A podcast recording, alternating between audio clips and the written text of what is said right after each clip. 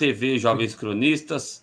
Essa é mais uma edição aqui do nosso JC Manhã. JC Manhã, diariamente com você aqui na TV Jovens Cronistas. É, hoje, né, a gente geralmente transmite para é, a, todas as plataformas, né, para o YouTube e para o Facebook. Hoje, devido a um probleminha técnico, a gente não está sendo transmitido para, para o Facebook.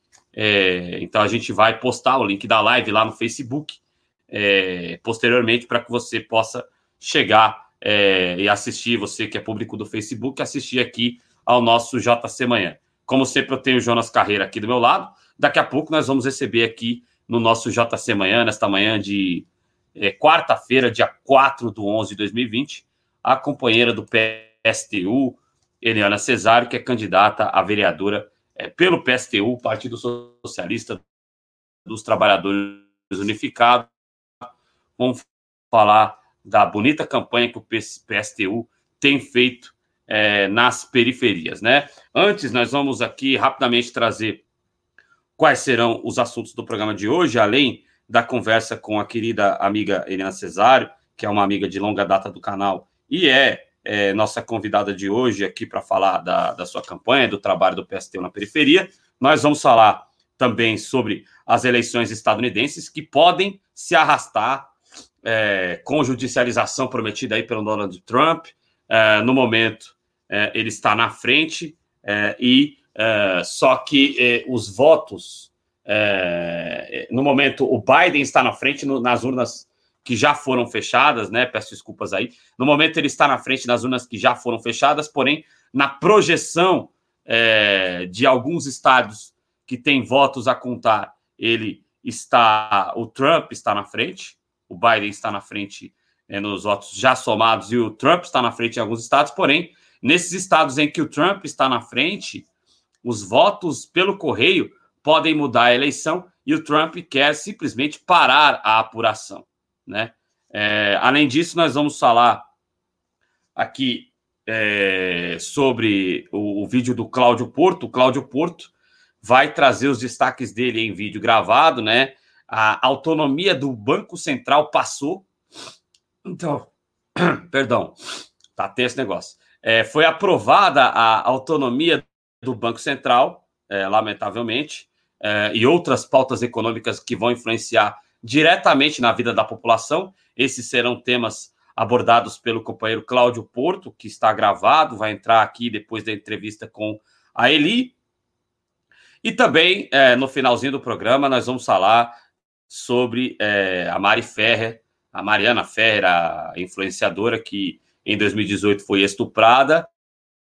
Uh, e uh, o que fizeram com ela lá na terceira vara criminal de Santa Catarina é algo absurdo.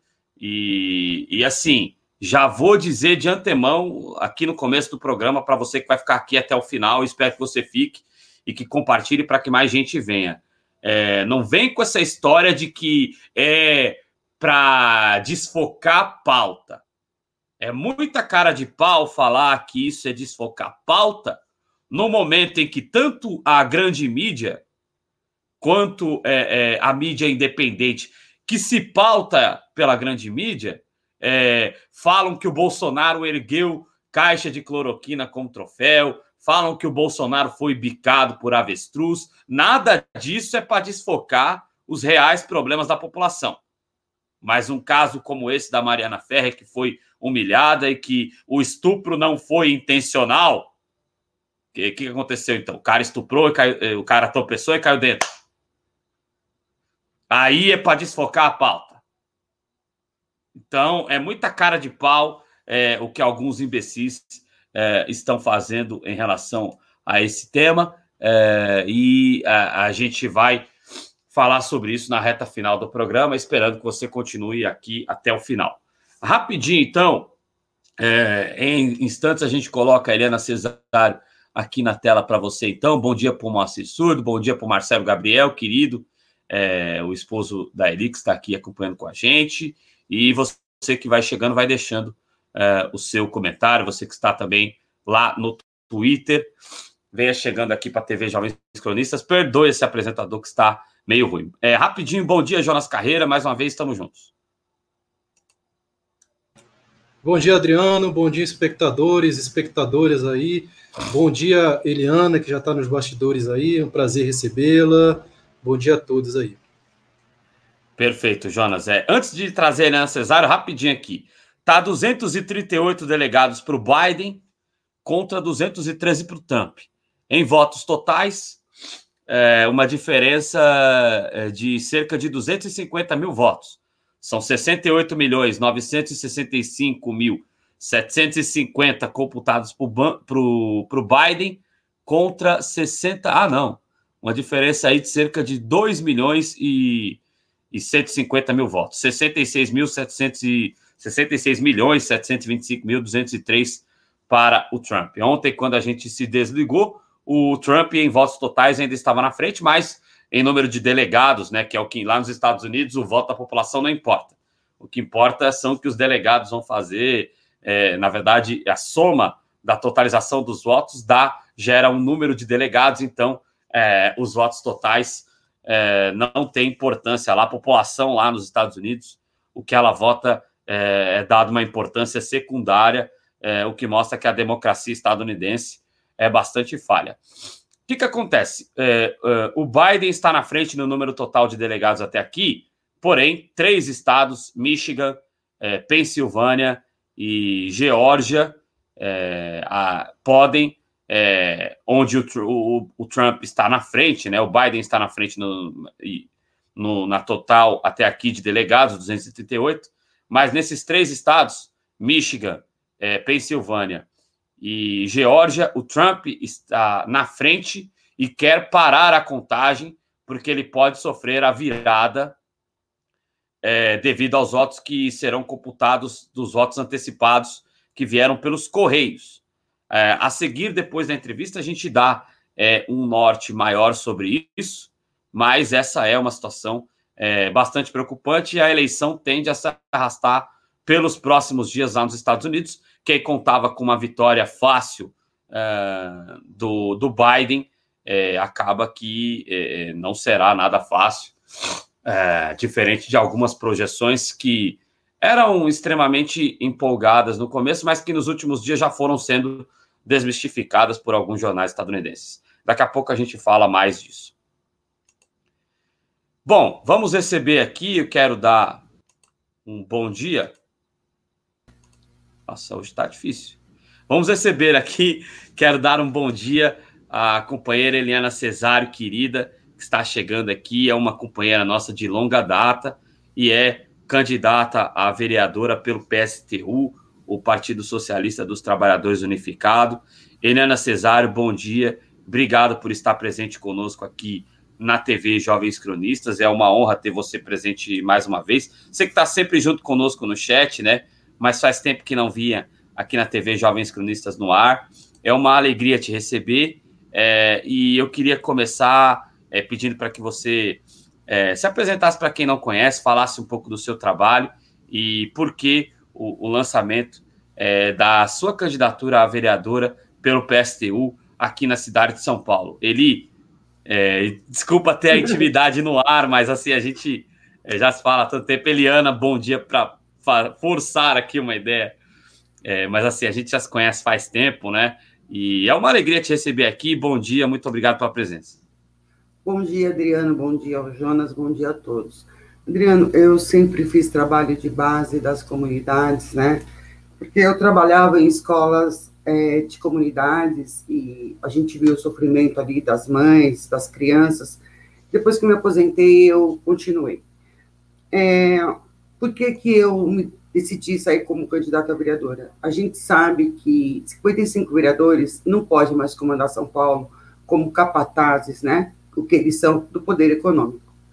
A gente milita, é, acredita num determinado vereador, ele entra lá, lacra tudo, dá a volta das costas para a população. Então eu decidi que eu não ia mais militar para mais ninguém, eu ia militar por mim mesma. Que chega, né? desses 55 aí está a serviço do poder econômico de São Paulo, a serviço do capitalismo, desprezando as comunidades, como a gente tem visto agora nessa pandemia, acontecendo coisas nas comunidades e a única coisa que eles mandam são assessores com promessa, querendo comprar voto, querendo trocar, vai ganhar com a pobreza, com a miséria e com a fome. Então eu falei, chega. E nisso daí a gente está trabalhando né, com o embrião, que é os conselhos populares, com direito né, à escolha dos seus subprefeitos, com poder deliberativo superior às câmeras municipais, aonde o trabalhador vai poder ter voz, vai poder escolher o que é melhor para São Paulo. Então, para mim, foi basta. Chega de colocar sempre os mesmos, que o que eles dão, a esmola que eles estão dando, é dinheiro do povo. A argamassa, a caixa d'água, é dinheiro do povo. E não é favor, não é, não é dinheiro do bolso deles. É do povo. É das verbas de gabinete, é dos conchavos, é dos acordos, em cima do pobre do trabalhador. E a gente sabe que a privatização está vindo aí, o desmonte da saúde, da educação, aqui no município de São Paulo. E o que nós estamos vendo? Os vereadores aprovando tudo, passando a boiada também aqui na Câmara Municipal. Como sempre, o trabalhador cada vez mais sendo punido por um, uma culpa que não é dele. Porque tudo que está acontecendo veio do rico, não veio do pobre. Não foi o rico que trouxe a pandemia. Agora, nessa pandemia, o Bruno Covas veio falar que não sabe que as merendeiras, o pessoal das limpezas, das escolas, foram demitidos. Como que ele não sabe que elas foram demitidas? E muitas não tiveram nem sua rescisão. Tem que entrar na justiça para receber. Agora, será que essas empresas continuam recebendo da prefeitura? Porque as, as funcionárias foram demitidas. E aí ele vem falar que não sabe que isso aconteceu. Como ele não sabe que isso aconteceu? Agora, eu questiono: essas empresas continuam recebendo para prestar esse serviço que não está ocorrendo? E essas mulheres simplesmente foram desempregadas? Mães de família, mulheres de comunidade, que muitas vezes vêm atrás da gente perguntando se a gente tem uma cesta básica porque elas não têm o que dar de comer para os filhos? E esses vereadores que nada fazem? São 55 que estão ali, 55 contra o povo contra o povo de São Paulo, contra o povo do município. Então, eles não estão fazendo o serviço dele, que é fiscalizar a prefeitura, fiscalizar o prefeito, fiscalizar as contas públicas. Eles estão de acordo com tudo o que está acontecendo. E por isso eu tomei a decisão, falei, não, chega. Eu vou sair, vamos brigar, vamos ter voz. Vamos ter a voz, a voz da comunidade. Porque essa eleição não vai ser fácil, Adriano. Ninguém está acreditando mais nos políticos que estão aí. Cada vez eu escuto mais. Eu não quero votar em prefeito nenhum. Porque é só decepção em cima de decepção. Não quero votar para presidente. E a gente faz o trabalho que não. Você tem que, você errou, mas você pode fazer a escolha certa na próxima eleição. Embora a eleição ela não vai mudar nada. O que vai mudar vai ser uma revolução socialista vai ser povo na rua aí brigando pelos seus direitos. E Bolsonaro, Bruno Covas, Dória tá chamando esse povo para a rua. Infelizmente, é que a maioria da esquerda progressista não está enxergando isso. Nós estamos sendo chamados para briga 24 horas, com as perdas de direito. E com o abandono da, da política pública né, nas comunidades, com o descaso era 600 reais, agora é 300, sendo que aqui em São Paulo o piso salarial é de 1.163 reais. 400 reais não vai tirar ninguém da desigualdade. Não vai diminuir a fome de ninguém. E a gente sabe que a fome dói. Só quem passou fome sabe o quanto ela dói. O que é o estômago querendo comer o fígado. O que você querer colocar um arroz na, na panela e não ter para dar para o seu filho. Então, a nossa luta do PSTU é justamente por uma Sociedade igualitária é justiça para o pobre, é igualdade para o pobre.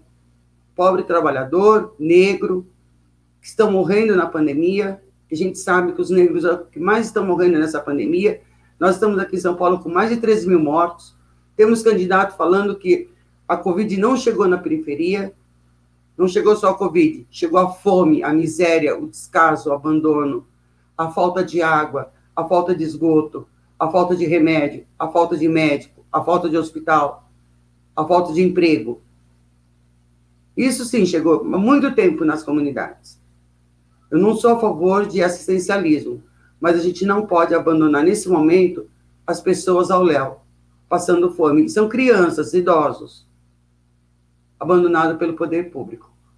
Então, aí, a minha, o meu trabalho é conscientizar as pessoas, é reunir as mulheres, é conversar, fazer as reuniões de debate político, mostrar que existe saída, sim. Existe uma alternativa socialista para São Paulo. Valeu. Tamo junto, Eliana Cesário aqui, presente na TV Jovens Cronistas, falando sobre a sua candidatura e sobre o que o PSTU traz de ideia aí é, é, para a, auxiliar, para mobilizar a população na luta aí por uma sociedade mais justa. Jonas Carreira, fica à vontade para falar com a Eliana também. Bom dia, Eli, mais uma vez, é uma honra estar recebendo você aí. Eu, tava, eu, conheço você, eu conheço você já tem uma data já pela, pelo chat e pelo grupo lá no WhatsApp, mas agora que eu estou conhecendo, então assim é um prazer estar recebendo você uhum. aqui, viu? É, Eliana, é, nós sabemos que a, a, a, campanha do PSTU tem um diferencial, né? Dentro das inserido dentro das periferias. É, eu gostaria, é duas perguntas que eu vou fazer. Eu gostaria de saber como tem sido essa campanha de aproximação na periferia é, e se existe, né? Porque nós todos sabemos, pelo menos aqui dentro da periferia do Distrito Federal, o bolsonarismo está entranhado, né? É, por meio das, das igrejas neopentecostais, né? Então, assim, neopentecostal aqui, aqui dentro da Ceilândia, né, que é uma periferia de Brasília, ele já é, já é quase que enraizado. Então, assim, se existe isso aí dentro das periferias de São Paulo e como tem sido né, a campanha junto com esse pessoal. Jonas, existe sim. Aqui em São Paulo, na periferia, ou você escuta um funk ou você escuta um louvor de igreja, né? Eu prefiro funk, sinceramente. É, mas o que eu tenho sentido e o que a gente tem discutido justamente é que o perdão daquela dívida, né? De um bilhão aí para as igrejas na Pentecostal e 300 reais para os fiéis.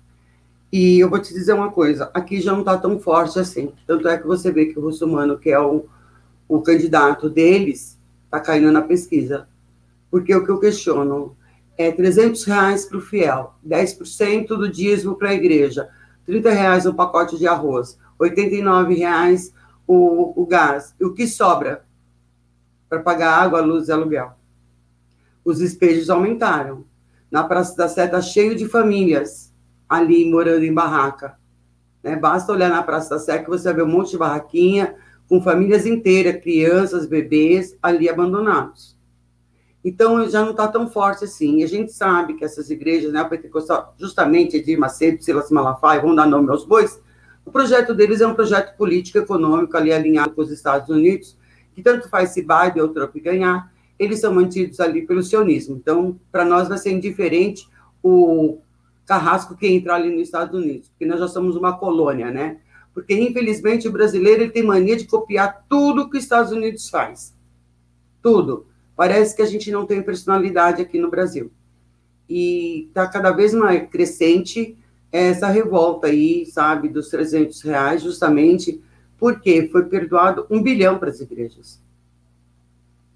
Então, assim, é grande o movimento da neopentecostal? É, eles têm 15 projetos sociais, Jonas, de assistencialismo dentro das comunidades, por isso que eles são fortes.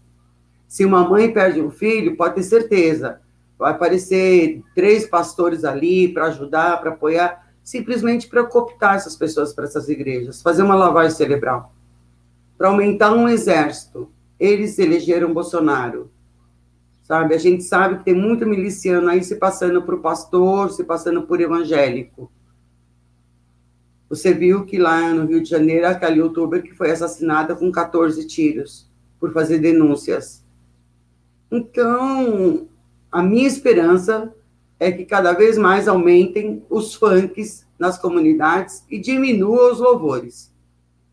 Porque até mesmo os louvores são uma lavagem cerebral nas pessoas, porque não adianta achar que Deus vai resolver os problemas. Se Deus resolvesse os problemas, a gente não estaria aqui brigando. Ele estaria resolvendo a fome do mundo inteiro. não estaria tanta gente morrendo de fome ou de doença. A religião ela tem que ser um alimento para sua alma, para te dar força, não como um, um diretriz político, como está aqui no Brasil. Religião e política não deveria se misturar. Isso aí já aconteceu lá atrás, na Idade Média. Acho que a gente tem que voltar para a realidade e falar, ó, não dá. Religião é uma coisa, política é outra. Se eles têm o poder político e econômico deles, eles que vão para fora do Brasil, porque a gente não vai mais sujeitar isso não.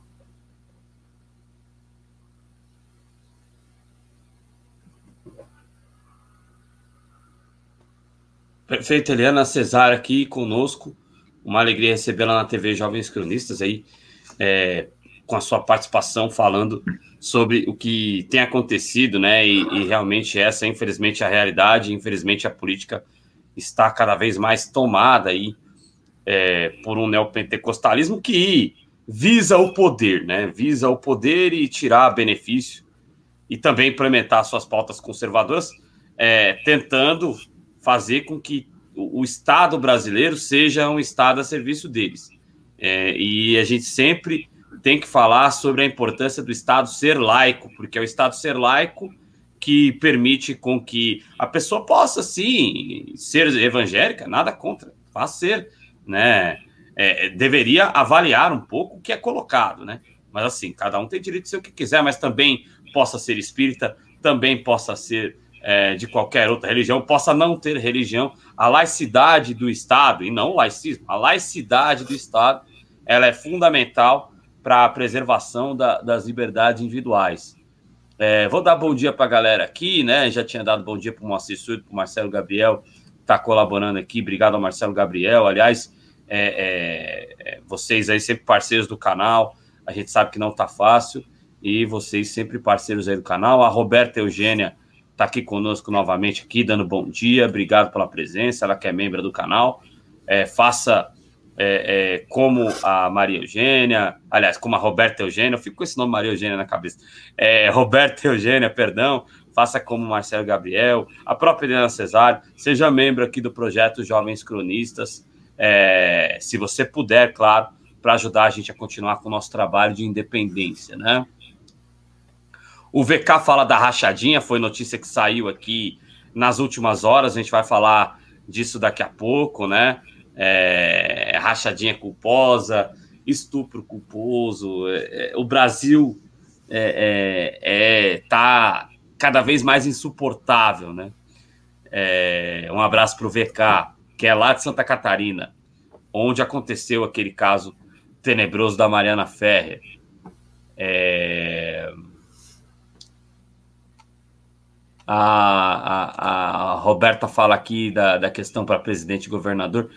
A, a, a, Eliana é militante do PSTU, né? Então acredito que é, ela está é, com o PSTU. Se a Eliana quiser falar daqui a pouquinho.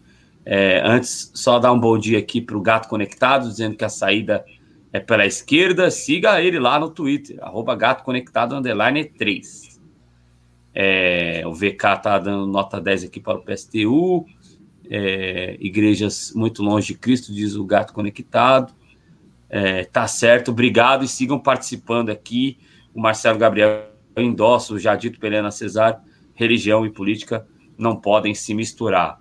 É, ô Helena Cesário, você representa o Partido Socialista dos Trabalhadores Unificado, o PSTU, e, bom, eu tenho percebido, né, é, uma, uma adesão popular muito forte as campanhas do PSTU aqui na periferia, né? O seu trabalho, muito bem feito, é, aqui na Zona Leste de São Paulo, um pouquinho mais profundo aqui da Zona Leste, a gente já recebeu lá no Conexão Progressista a Shirley, é, a, a Júlia Eide tem feito um trabalho, aliás, a gente quer, vamos ver se a gente consegue, vou tentar trazer a Júlia Eide aqui na semana que vem, para a gente meio que é, terminar esse ciclo com candidatos a vereador de São Paulo no JC Manhã, lá no Conexão Progressista provavelmente tem outros, mas aqui no JC Manhã a gente quer receber a Júlia Eide na semana que vem, que tem feito um trabalho extraordinário na, na Zona Sul de São Paulo. A gente sabe as dificuldades que o PSTU tem, mas eu queria saber se você sente é, que pode vir aí pelo menos uma cadeira para o PSTU, e em vindo uma cadeira para o PSTU, É, a gente sabe que é, não é fácil a atuação de oposição é, na Câmara dos Vereadores. Qual será a, a atuação e, e, e, o que o PSTU vai é, tentar fazer de combate, de colocar na pauta, é, conseguindo uma ou mais cadeiras na Câmara dos Vereadores de São Paulo? Bom, Adriano, o que eu já falei, a gente está aí com na criação do, dos conselhos populares, né? É, a gente sabe que qualquer promessa de uma revolução aí solitária não é a saída, é ilusão. É, nós vamos aí estar tá brigando, se conseguir entrar, para que seja o piso salarial, né, de 1.163 para as pessoas desempregadas, a, a luta pela passar tarifa zero, é a estatização do que foi privatizado, estatização dos, dos hospitais, né, particulares, porque a gente sabe que os hospitais públicos não estão dando conta, ninguém fala isso, as UTIs estão cheias, os corredores estão cheios, é, nós estamos lutando também para que as desempregadas voltem a ser recontratadas pelas empresas, né, que foram aí demitidas dentro da educação. A gente está lutando pela educação, uma educação de qualidade para São Paulo é, contra o sistema CROSS de saúde, porque não é possível uma mulher ficar dois anos esperando por uma mamografia, é, o aumento dos IPTUs, né? É, a gente sabe que São Paulo tem dinheiro, se for cobrada a dívida de ISS dos bancos, dos milionários, o IPTU progressivo dos milionários, né? Porque não é possível que você pague o mesmo IPTU que o dono do Banco Safra paga de uma casa de 100, 100 cômodos. Então, assim, é justamente também pedir a remessa, né, dos lucros aí para fora. Então, a gente tem muita proposta boa, muita coisa para estar tá brigando, mas a gente sabe que a eleição não vai mudar. A eleição não muda, porque a gente sabe que essa eleição ela é manipulada pelo sistema econômico, sistema capitalista mas a eleição vai passar e se a gente não entrar, nós vamos continuar na luta, nós vamos continuar revolucionando, quilombando, como a Vera fala, nas comunidades, trazendo mais as comunidades para a realidade brasileira, socializando as comunidades e falando que só vai ter uma saída para a gente conseguir todas as nossas propostas. É uma revolução socialista. A gente não pode mais deixar que o trabalhador pague essa conta, não, Adriano.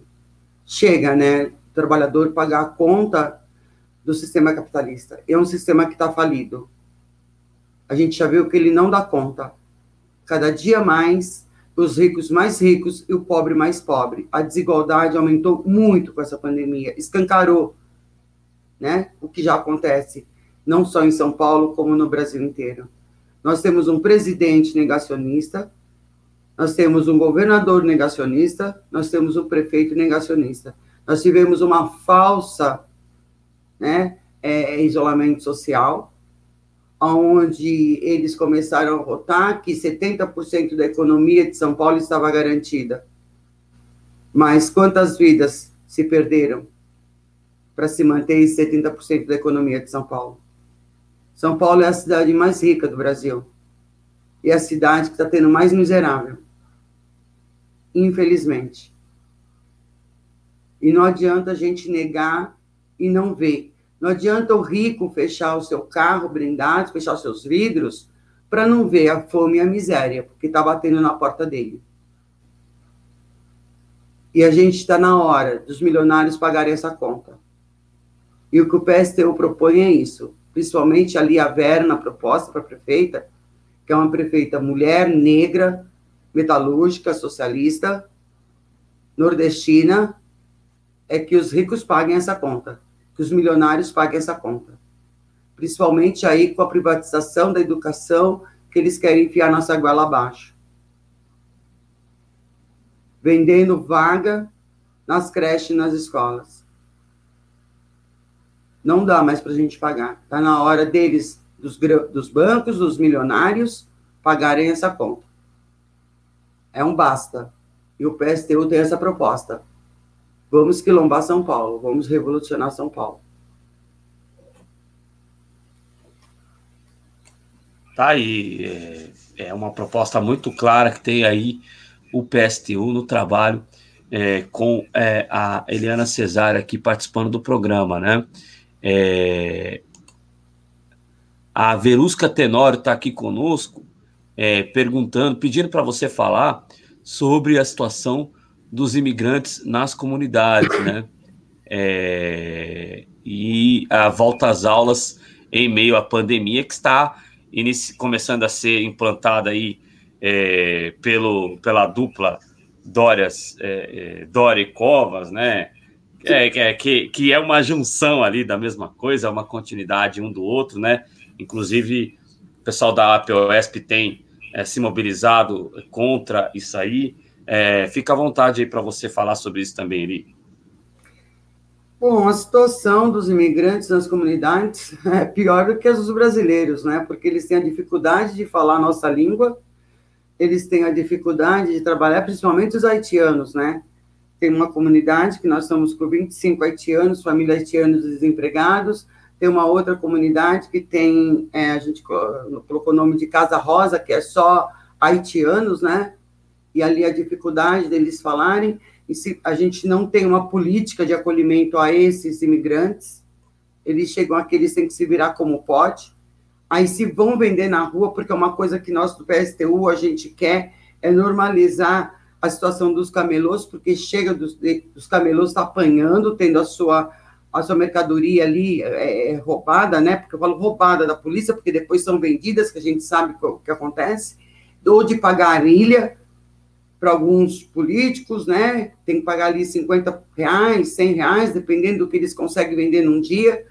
E a situação deles é pior ainda do que a dos brasileiros, porque eles têm completamente o abandono, justamente a dificuldade da língua, é, a dificuldade de comunicação em qualquer esfera.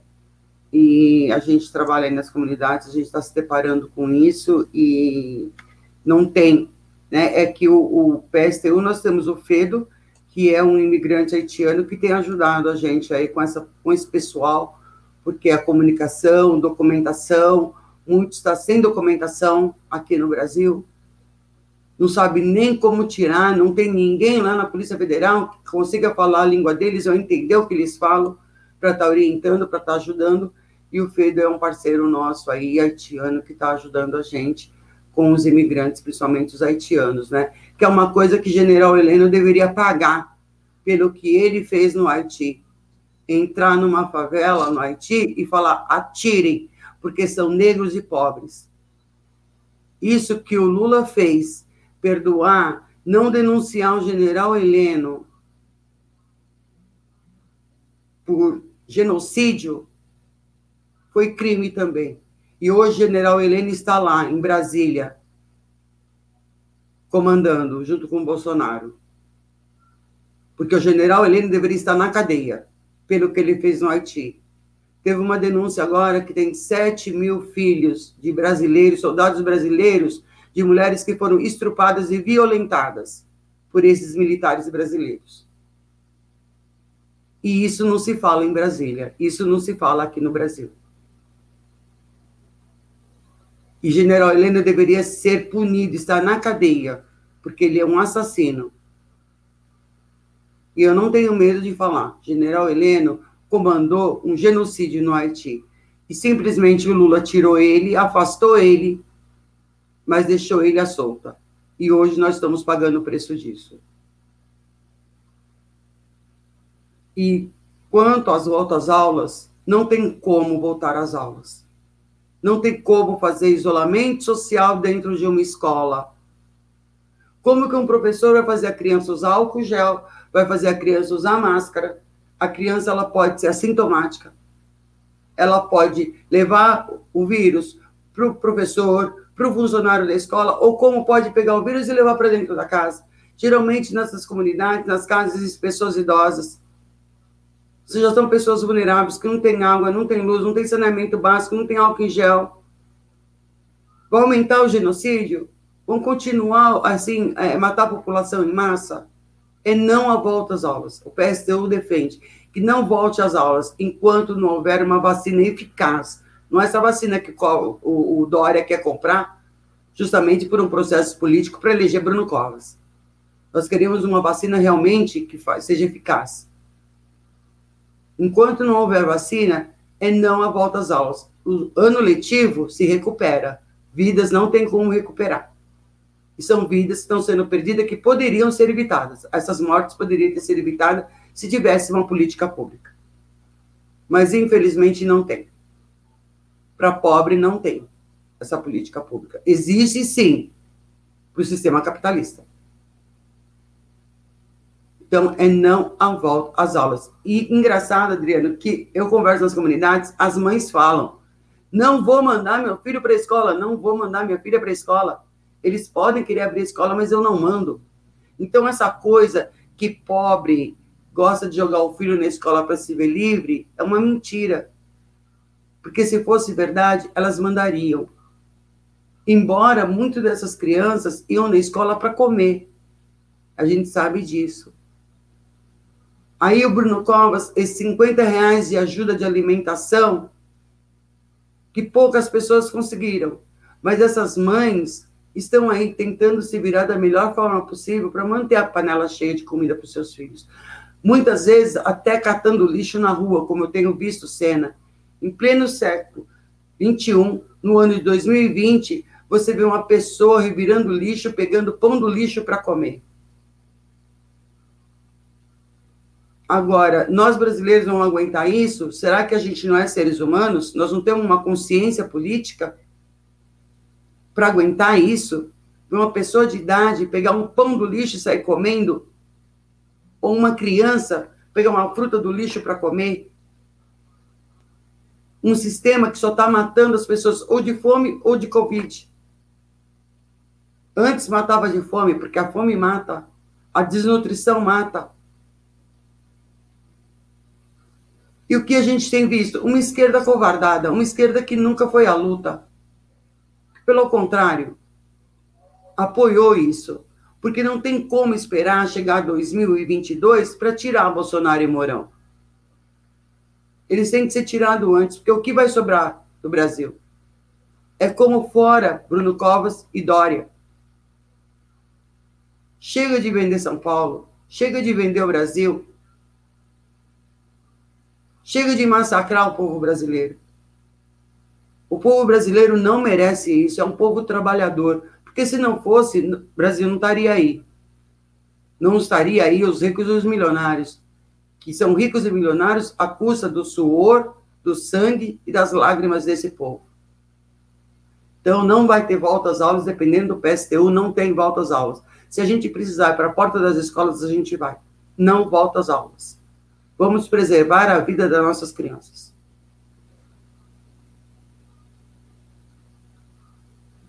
É isso aí, a posição muito clara, muito contundente da companheira Eliana Cesário, que é candidata a vereadora aqui em São Paulo pelo PSTU, e PSTU está aí na luta nas comunidades, está aí na luta pelas causas populares, muito importante o trabalho que faz o PSTU.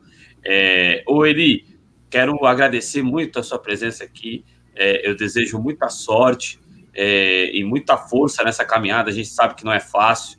Vocês do PSTU, é, infelizmente, não têm espaço. São aí é um partido que, infelizmente, é, junto a outras forças também de esquerda, é, não tem apoio nenhum é, da Justiça Eleitoral, né? O partido foi totalmente sufocado.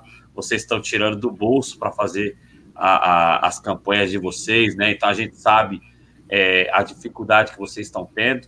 É, a gente, você falou da Vera, a gente recebeu a Vera aqui no Eleições do JC, foi um programa bem legal, ela colocou, ela colocou as propostas é, dela com muita clareza, né?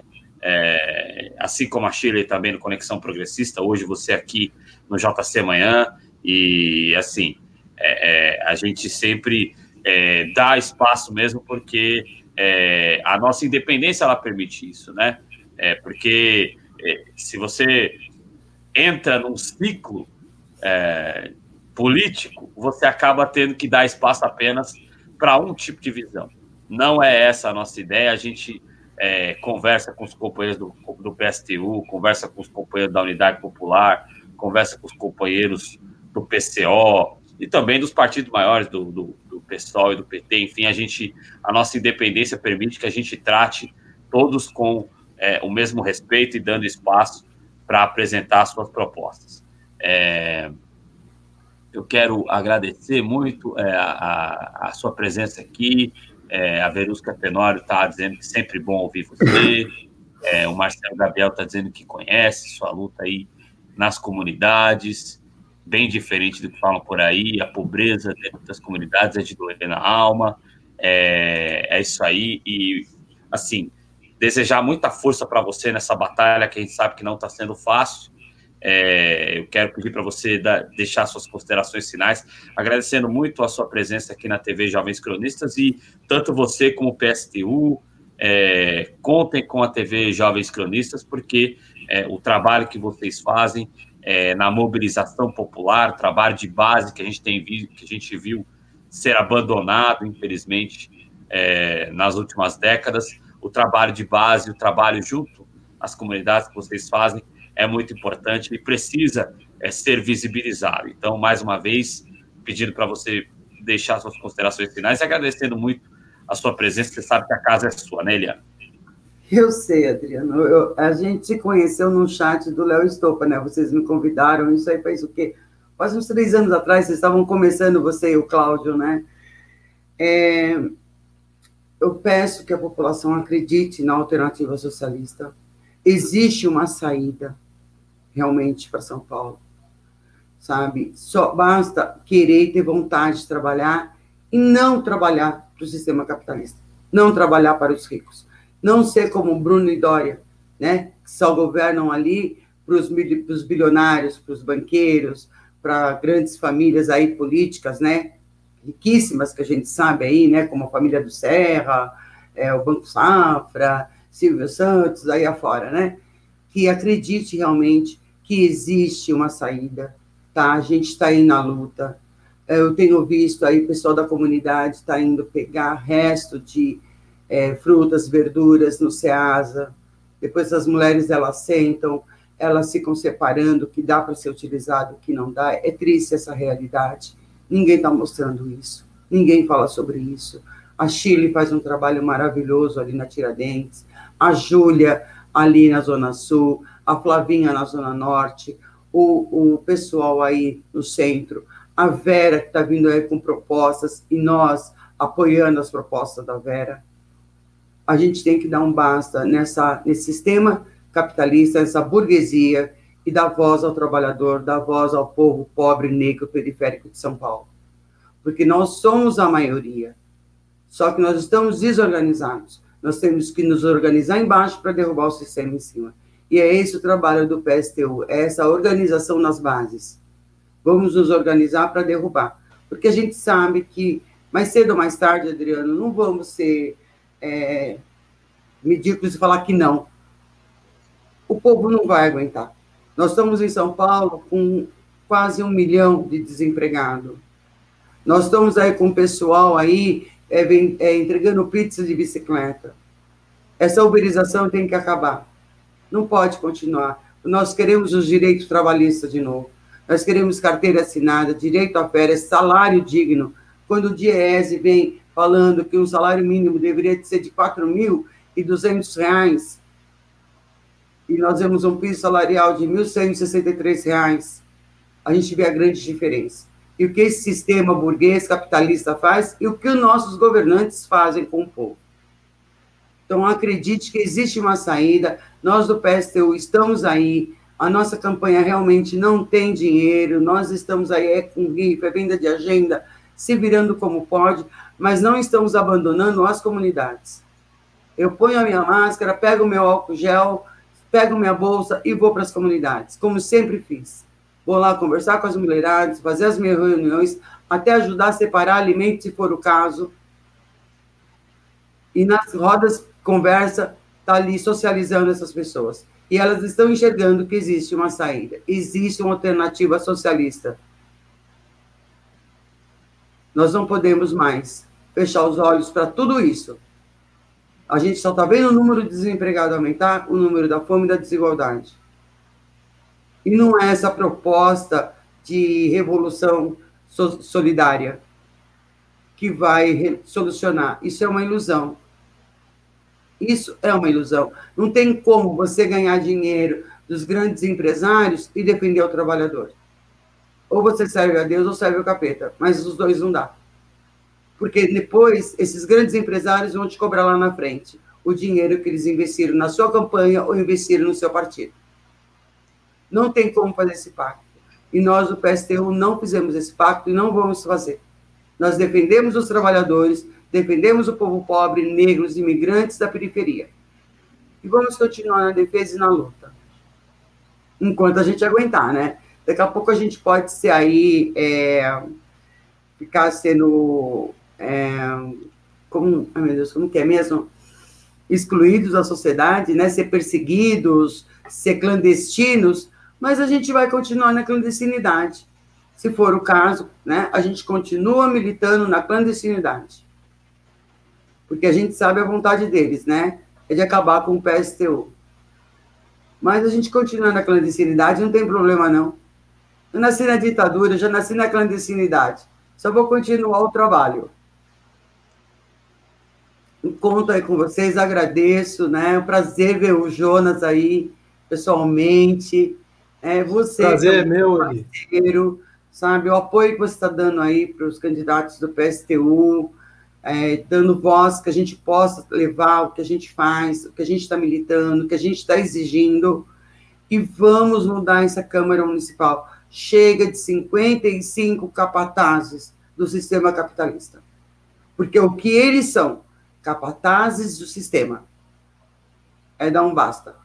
Não precisamos de capataz. A escravidão acabou há muito tempo. Nós precisamos de vereadores que realmente estejam ali a trabalho do povo, porque eles foram eleitos pelo povo. Então, eles têm que trabalhar pelo povo, promover o bem-estar da cidade, principalmente ao povo pobre, negro, periférico. Não é só aparecer na comunidade na época de eleição, para barganhar, trocar voto, porque eu desafio qualquer vereador que esteja aí. Se a coisa não fosse boa, se ele se sujeita a ganhar 300 reais ou um salário mínimo e a perder todas as mordomias. Como qualquer um trabalhador, que é o que deveria ganhar, um salário base, porque é um trabalhador, só que é um trabalhador pelo povo. Eu acredito que o salário do vereador, nós do PST defendemos, que o salário do vereador seja um salário base. Que não tem que ser um salário de 20 mil, não. Eu nem sei quanto é o salário deles, mas seja um salário base. E que percam essas mordomias que andem de metrô, que andem de ônibus lotado, como qualquer cidadão paulistano faz para ir trabalhar. Vamos ver se vai continuar querendo ser vereador. Se tirar essas mordomias deles. É o que nós do PSTU defendemos. A perda dessas mordomias. Que seja tratado, política não é profissão, mas se eles querem o monopólio da política, política é seu negócio familiar, então que se sujeite a qualquer trabalhador brasileiro, porque eles são empregados do povo. Então ganhem igual ao povo. Aí vamos ver se vão continuar querendo ser vereadores, né? É que a coisa é boa. Então a gente precisa limpar essa Câmara e tirar esses 55 capatazes que estão aí. E aí, eh, apoiando a candidatura da Vera, do professor Lucas, é 16, estamos na luta, sabe? Acredite numa mulher negra, nordestina, socialista, com propostas para São Paulo.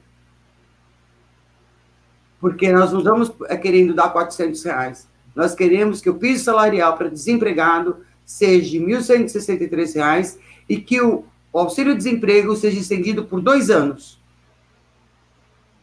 para todos os empregados de São Paulo.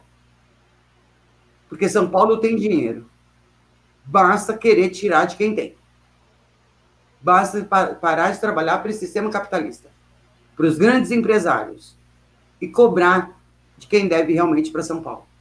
Porque esses empresários, esses bancos devem muito ISS, mas não é cobrado. E nós, do PSTU, vamos cobrar essa dívida. Como vamos cobrar deles também essas mortes. Desses políticos que foram convenientes com esse sistema capitalista. Para preservar a economia, tiraram vidas. Eu que agradeço a vocês e estamos aí na luta. Vamos continuar lutando pelas nossas comunidades, né? É, falando por elas, como algumas mulheres falam, né? Eliana, eu queria ser igual você, falar igual você. Fala, não, aprende comigo, a gente fala igual, a gente vamos falar a língua do povo. Não é língua acadêmica, não. É a língua do povo. É o que o povo entende. É a língua da fome. Porque se hoje perguntar na comunidade qual é o seu planeta, eles vão falar o planeta fome. Não é o planeta Terra. É o planeta fome, o planeta miséria. E não podemos deixar que Mourão e Bolsonaro fiquem. Fora Bolsonaro e Mourão. Nós não vamos aguentar esses caras até 2022. Não tem como aguentar. Essa esquerda deveria estar pedindo fora Bolsonaro e Mourão nesse processo eleitoral, como nós do PSU estamos gritando, fora Bolsonaro e Mourão, fora Bruno Covas, fora Dória. Até vou mostrar para vocês, aqui, né, que nós do PSTU, a nossa máscara da comunidade, fora Bolsonaro e Mourão. Viu? Nós gritamos o tempo inteiro. Fora Bolsonaro e Mourão. Chega de genocídio. Nós não vamos aguentar essa limpeza higienista que está sendo promovida no Brasil. E eu que agradeço a vocês esse espaço.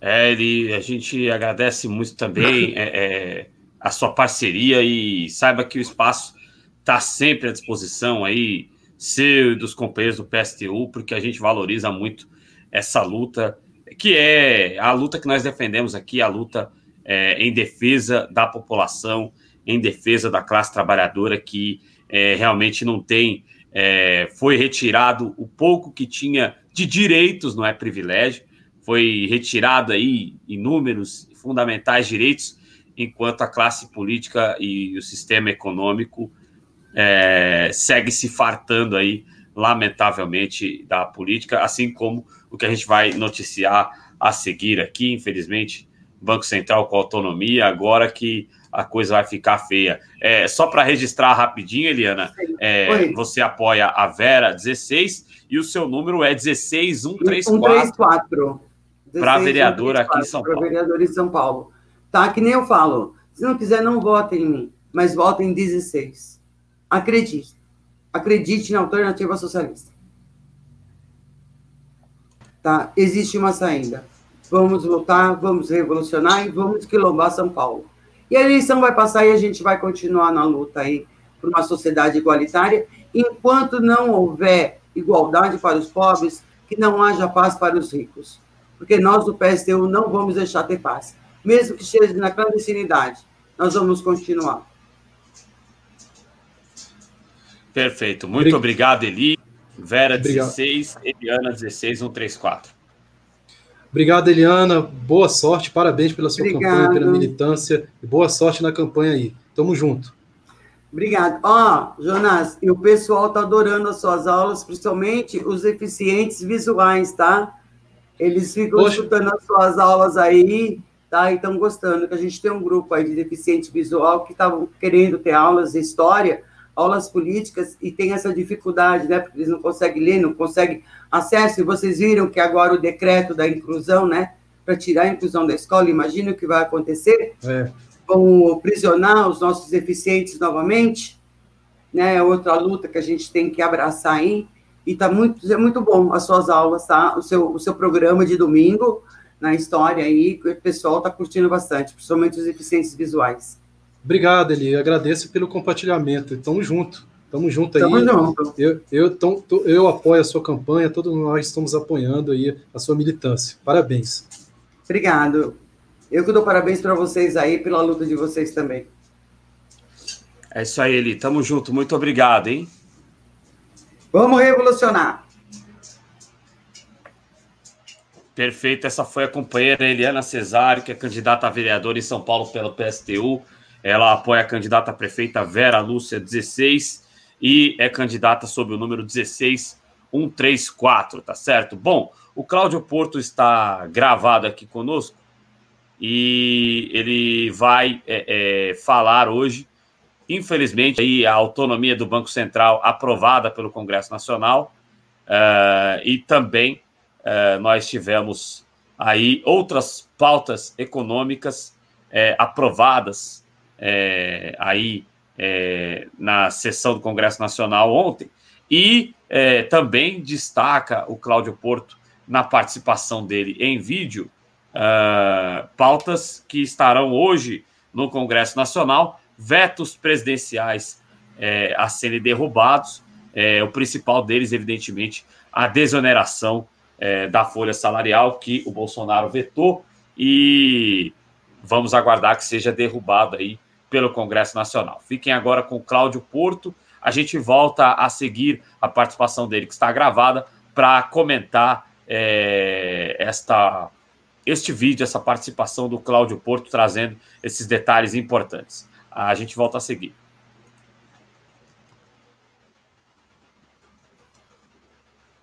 Olá, bom dia, Adriano. Bom dia, Jonas Carreira. Bom dia ao espectador e à espectadora que acompanha aqui mais esta edição do JC Manhã.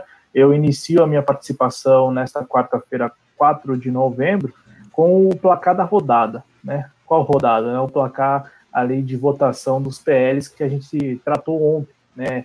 na edição de estreia aqui da, da minha participação é, no JC Manhã. Bom, começo na Câmara dos Deputados, porque por ali a obstrução segue, tanto por parte da base aliada como da oposição. As motivações são diferentes, né, como a gente já tratou no outro programa.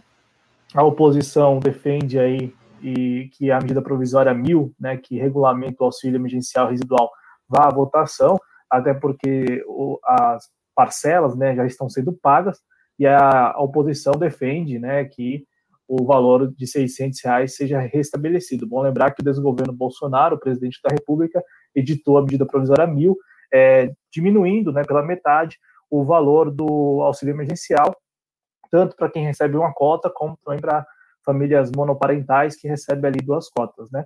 Então, a oposição, os partidos de esquerda estão mobilizados desde o início de outubro, né, mobilizados aí na obstrução da pauta, é, querendo que esta matéria vá à votação.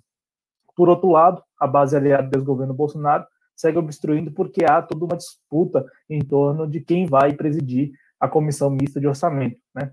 E isso, claro, já pensando nas eleições para a presidência da Câmara dos Deputados em, no, em fevereiro né, de 2021. Então, por, por, por hora, na Câmara dos Deputados, a situação segue a mesma de há um mês atrás. Né? Então, reforço que a Câmara dos Deputados tem grande chance de chegar aí a alcançar a marca de um mês sem qualquer votação no seu plenário. Inclusive, como eu disse aqui, a sessão plenária é, agendada para ontem, terça-feira, é, não votou nada, não deliberou sobre nada por falta de quórum. Bom, no Senado Federal a situação foi diferente. É, ontem à noite foi considerada aí um dia histórico, uma noite histórica por, por alguns senadores, por alguns muitos senadores.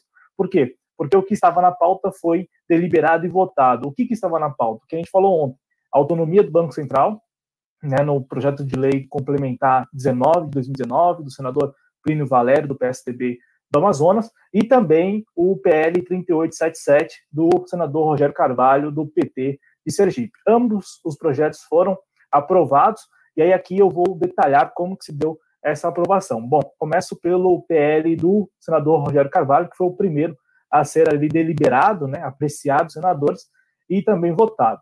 É bom deixar claro que o senador ele protocolou o PL, mas você tem lá o relator, né? O relator, é, no caso, foi a relatora, a Cátia Abreu, né, do progressista de Tocantins, aquela mesma que foi vice do presidenciável Ciro Gomes, à época ela estava no PDT, também de Tocantins, e ela relatou o PL que estabelece a figura dos depósitos voluntários no Banco Central, né? Tanto os depósitos à vista, à vista como também os depósitos a prazo. A votação foi simbólica, gente, não foi nominal. Então não há ali como saber quem votou a favor, né, da figura dos depósitos voluntários, que a intenção do Senado é que desde que aprovado também na Câmara e sancionado pelo presidente da República, né, este instrumento seja utilizado pelo Banco Central para de alguma maneira impactar menos na dívida pública bruta né, do país. Então, o PL 3877 foi aprovado no Senado e aí, como eu já disse, tem todo esse caminho, né? Vai passar ainda pela Câmara e tem lá também a sanção presidencial, então, portanto, é, nada ainda de concreto, né, apesar já da aprovação no plenário do Senado. No entanto, é, apesar da votação ter sido simbólica, teve um destaque, e esse destaque foi é, teve votação nominal. E aí a gente pode, de alguma maneira, deduzir quem votou a favor né, do projeto e quem votou contra. É assim, podemos deduzir em parte, porque o, como a emenda, e uma emenda até razoável, viu, na minha opinião, a emenda do cidadania, né, uma emenda ali para o texto, que estabelecia, por exemplo, que uh, o Banco Central teria a obrigação de, em três anos, reduzir a 3% é, na, na comparação em relação ao PIB das operações compromissadas. Né? Então, hoje, as operações compromissadas giram em torno de 20% do PIB em relação ao PIB, né? 20% a 24% em relação ao PIB, e a intenção do Cidadania era que o Banco Central, em três anos, pudesse reduzir esse número em 3%. No entanto, boa parte dos senadores, me pareceu até uma, uma articulação, né? os senadores votaram é, contra essa emenda, então, portanto, não ficou estabelecida aí é, essa obrigação né, do Banco Central, que a, na minha avaliação, pelo que eu entendi da, da emenda, seria até interessante, porque você teria ali a imposição mesmo, né, é, por parte do Senado, para que o Banco Central tivesse aí, é, fizesse em três anos essa redução considerável da, da utilização das operações compromissadas, que é a tal, que é o tal do pagamento aí da sobra de caixa dos bancos, né? A outra parte da emenda também dizia respeito sobre o teto, né, dos juros da remuneração. Segundo a, a emenda do cidadania, a intenção dos parlamentares do cidadania, né, era que o Banco Central estabelecesse isso e, e seguisse a Selic, no máximo a Selic. Só que também uma articulação com os senadores, né, não permitiu que essa emenda, né, esse, essas duas alterações fossem feitas no texto. Então o texto passou sem essas duas é, intenções aí bem até interessantes é, do cidadania, né? Então o PL 3877 foi aprovado é, no Senado e, e aí eu tenho até aqui o número, me permitam rapidamente. Né? Ontem eu prometi a mim e também ao próprio Adriano Garcia que me cede esse espaço aqui, né? no, me franqueia esse espaço no JC Manhã, prometi a ele que eu seria sucinto na minha participação hoje. Então, eu serei mesmo.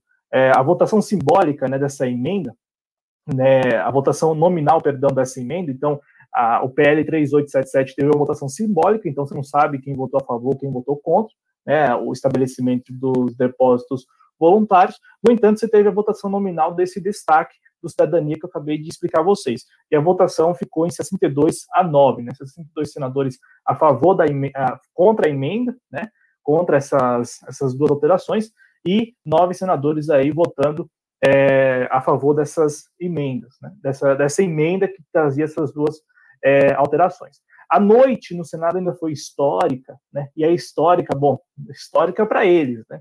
É bom deixar claro, histórica para esses senadores que estão aí defendendo o capital nacional e o capital estrangeiro também, né, que estão entregando de fato, né, agora, assim, de papel passado, é, a gestão é, do Banco Central. É, eles, inclusive, rolou até discurso né, por parte do presidente do Senado, o Davi Alcolumbre, né, com toda aquela, aquela pompa e circunstância, né, falando que é uma noite histórica, há mais de 30 anos o Senado tenta aprovar a autonomia operacional do Banco Central. Né? E, e ocorreu na votação e na aprovação do PLP 19, do Plínio Valério, lá do PSDB do Amazonas, e o placar ele foi um placar elástico, né? ele foi um placar bem elástico da autonomia operacional. O seguinte, a, a votação terminou, 56 senadores a favor da autonomia operacional do Banco Central, 12 contra, e a curiosidade é que o José Serra, do PSDB aqui de São Paulo, ele votou contra a autonomia operacional do Banco Central, sabe lá por qual razão, mas é, ele votou ainda que o projeto de lei complementar tenha sido de um senador do próprio partido, né, o Plínio Valério, lá do PSDB do Amazonas. A, toda uma rasgação de, de seda, né, em torno da, da figura do Davi Alcolumbre, da condução também do relator, o Teomário Mota, do pró de Roraima, que, como eu disse no programa passado, mantém uma posição até de, de oposição mesmo do governo Bolsonaro, só que nesta matéria específica ele defendeu né, o, o, sistema financeiro, defendeu a, o estabelecimento do mandato, né? Então, com a aprovação do PLP 19, que segue agora para a Câmara dos Deputados, e o senador Plínio Valério disse que já há uma articulação com o Rodrigo Maia para que a matéria seja apensada, portanto, seja ali, é, de alguma maneira, é, anexada né, ao, ao PL do desgoverno Bolsonaro na Câmara, que também propõe autonomia, só que não apenas autonomia operacional, tem toda uma autonomia ainda mais é, abrangente, né, que é o projeto do desgoverno Bolsonaro para o Banco Central. É, segundo o Plínio Valério, já tem essa articulação, então é, a gente pode imaginar que esse PL 19, esse PLP 19 de 2019, ele vá tramitar com uma certa facilidade também na Câmara dos Deputados, ainda que nós tenhamos esse contexto aí de obstrução, né? Então, fica aí este registro, registro da articulação que já há em torno da autonomia operacional do, do Banco Central. Por outro lado, né, nós temos também, e aí é bom deixar claro aqui para os nossos espectadores, né, nós temos também aí é, alguns senadores, e aí eu quero destacar aqui Adriano e Jonas, quero destacar bem rapidamente, tem um, um senador em específico, né, e eu, eu, eu, assisti boa parte da votação, o Jorginho Melo, do PL de Santa Catarina. Ele votou a favor da autonomia do Banco Central e alegou no voto que espera que, com isso, os bancos possam ser freados, né? então se possa frear os bancos e pensar mais na, na microeconomia. Bom, não sei se ele, né, né, nesta votação, ele só quis ali já registrar, né, que sabe que dará né lá no final, né, de repente, já, já ciente disso, né, ciente de que a autonomia não irá favorecer o microempresário, a microeconomia, e ao contrário, né, como a gente está dizendo aqui, papel passado aí para a iniciativa privada e para o sistema financeiro, né, agora com mandato e tudo mais, sem ali, é, isso, claro, no Senado ainda vai para a Câmara, mas não deixa de ser também um, uma primeira fase de algo que promete ser bem difícil, né, bem difícil, sobretudo para os presidentes, para os próximos presidentes eleitos, porque imagine só, o presidente ficará dois anos sem poder ter influência na política monetária do país, porque o mandato desse PLP 19 ele começa somente no terceiro ano de mandato presidencial. Né? Então, é, fica aí essas figuras. Também nós destacamos da última vez que eu vim aqui, né, ontem, e eu acho que vale falar mais uma vez aqui, o, o senador Teomário Mota, ele deixou a questão de pleno emprego, né, de perseguir, fomentar, como eu disse ontem, é, de maneira muito secundária. Né? Então, assim, não muda muita coisa nas diretrizes da política monetária, é, estabelece esse mandato que é um mandato que é a, a, a revelia é, do, do anseio popular, né, quando elege um presidente, e, de alguma maneira, acorrenta aí o presidente da República, a presidente da República é eleito, porque fica dois anos aí sem poder influenciar na política monetária. Bom, rapidamente aqui, passando a agenda desta quarta-feira, é, nesta quarta-feira, promessa aí de sessão do Congresso Nacional para analisar vetos presidenciais e, bom, na pauta, mais de 40 vetos, né, e também lá um pedido de crédito suplementar, e dos vetos, dos 40 vetos, eu destaco dois. Um que a grande mídia tem batido bastante, porque ela é contra, né, que é a, desoneração da folha de pagamento de 17 setores da nossa economia, né, que, que veio com a medida provisória 936, né, os, os, os congressistas incluíram isso na aprovação de, da lei que é, surge com a medida provisória 936. No entanto, o presidente Bolsonaro vetou, né, por orientação do Paulo Guedes, e, e aí agora os, os congressistas estão se articulando ali para derrubar esse veto e, com isso, prorrogar essa desoneração até o final do ano que vem. Reforça, a mídia hegemônica é contra isso. Eu, particularmente, tenho a posição que é a seguinte: a desoneração ela é importante, né? Só que não é o único instrumento, até porque a gente ainda não sabe muito bem como garantir que a desoneração, de fato, irá ali manter o emprego do trabalhador, né? Que o trabalhador, de fato, na ponta, será beneficiado com a desoneração. Não há mecanismos, né? E os mecanismos que existem, eles são muito defasados, então não tem como você ter esse controle mesmo, né? E este é um problema de desoneração, né? Este é um problema de, desse, dessa política é, de abrir mão de impostos, né, para poder, de alguma maneira, influenciar no mercado formal, né, no mercado de emprego. E um outro destaque, um outro veto que a grande mídia não tem batido tanto, que me parece relevante, que é o veto que o presidente Bolsonaro também ali é, acabou optando, né, por orientação também do Ministério da Economia, que diz respeito sobre a ampliação do auxílio emergencial, porque o Congresso Nacional votou ainda em meio à pandemia, nos primeiros meses da pandemia do novo coronavírus aqui no Brasil, o Congresso Nacional votou pela ampliação do auxílio emergencial, deixando claro quem deveria receber e também mudando né, ali a, alguns dos requisitos. Né? Vamos lembrar que antes da pandemia mesmo chegar ao Brasil, o Congresso Nacional já estava trabalhando na ideia de mudar ali a. Agora, talvez eu possa usar um termo aqui que é equivocado, mas me parece interessante. A dosimetria, vamos colocar dessa forma, né? Estava a, a, avaliando alterar o, a, a faixa né, de quem dos brasileiros que poderiam solicitar o BPC, o benefício de prestação continuada. E isso antes da pandemia.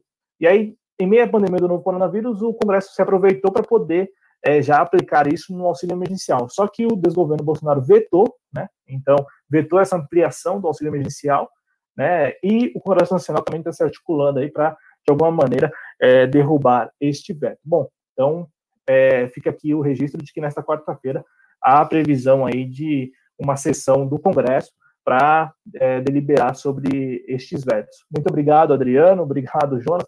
Aqui, ó, já reduzi cinco minutos aí comparados a ontem. É sempre um prazer participar aqui do JC Manhã. Um ótimo dia a todos vocês. Valeu.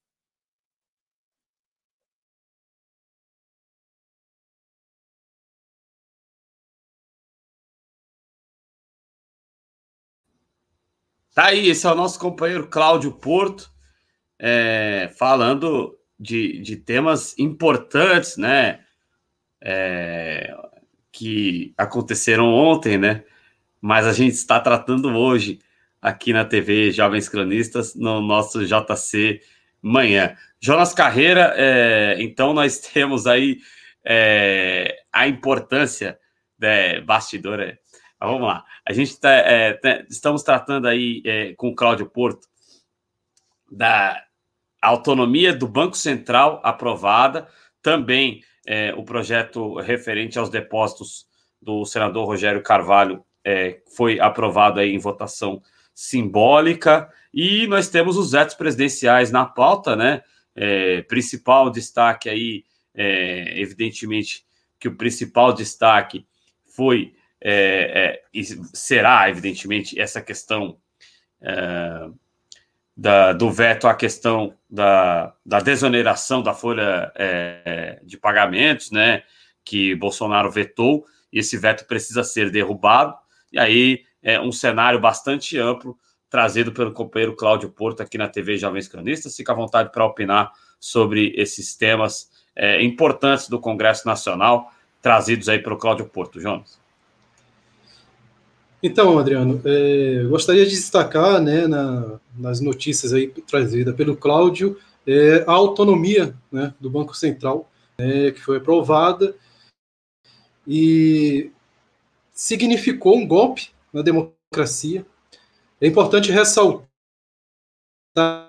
né, que a autonomia do Banco Central já era já implementada já em, em vários governos, inclusive no governo, né, tem, temos que temos que falar a verdade, né? inclusive no governo petista, né? Assim, Lula, né, é, fez de todas as formas para tornar o Banco Central independente, né, na figura do, do, do, Henrique Meirelles, aprovando até leis que que, que desse autonomia é, é, no, para o Henrique Meirelles como ministro, né, ministro de Estado. Então, assim, já, já o, o, o, Banco Central já, já, já vinha já se tornando independente. Né? O que acontece com, com essa votação né, de ontem é que é, separou né, o, o, Banco Central da política, ou seja, colo, colocou o Banco Central com, com, nas mãos de tecnocratas e tornando 100% o Banco Central independente. Foi um golpe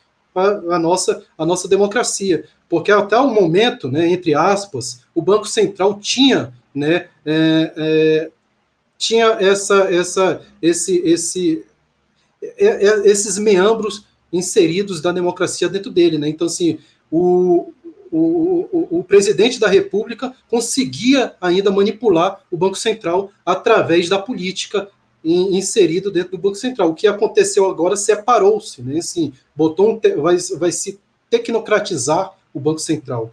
É, vai é, colocar é, verdade, técnicos ele, lá dentro ele, e o povo não vai, vai ter. É, desculpa, Jonas, te interromper, já te interrompendo, como diria é, o Sávio, mas na verdade ele vai para a mão agora do sistema econômico, né? Trocando em miúdos, é, agora é, o controle estatal da, da economia é, passa é, mão do sistema econômico, né? E, e, aquela contradição que o Cláudio Porto trouxe na fala dele é muito interessante, né?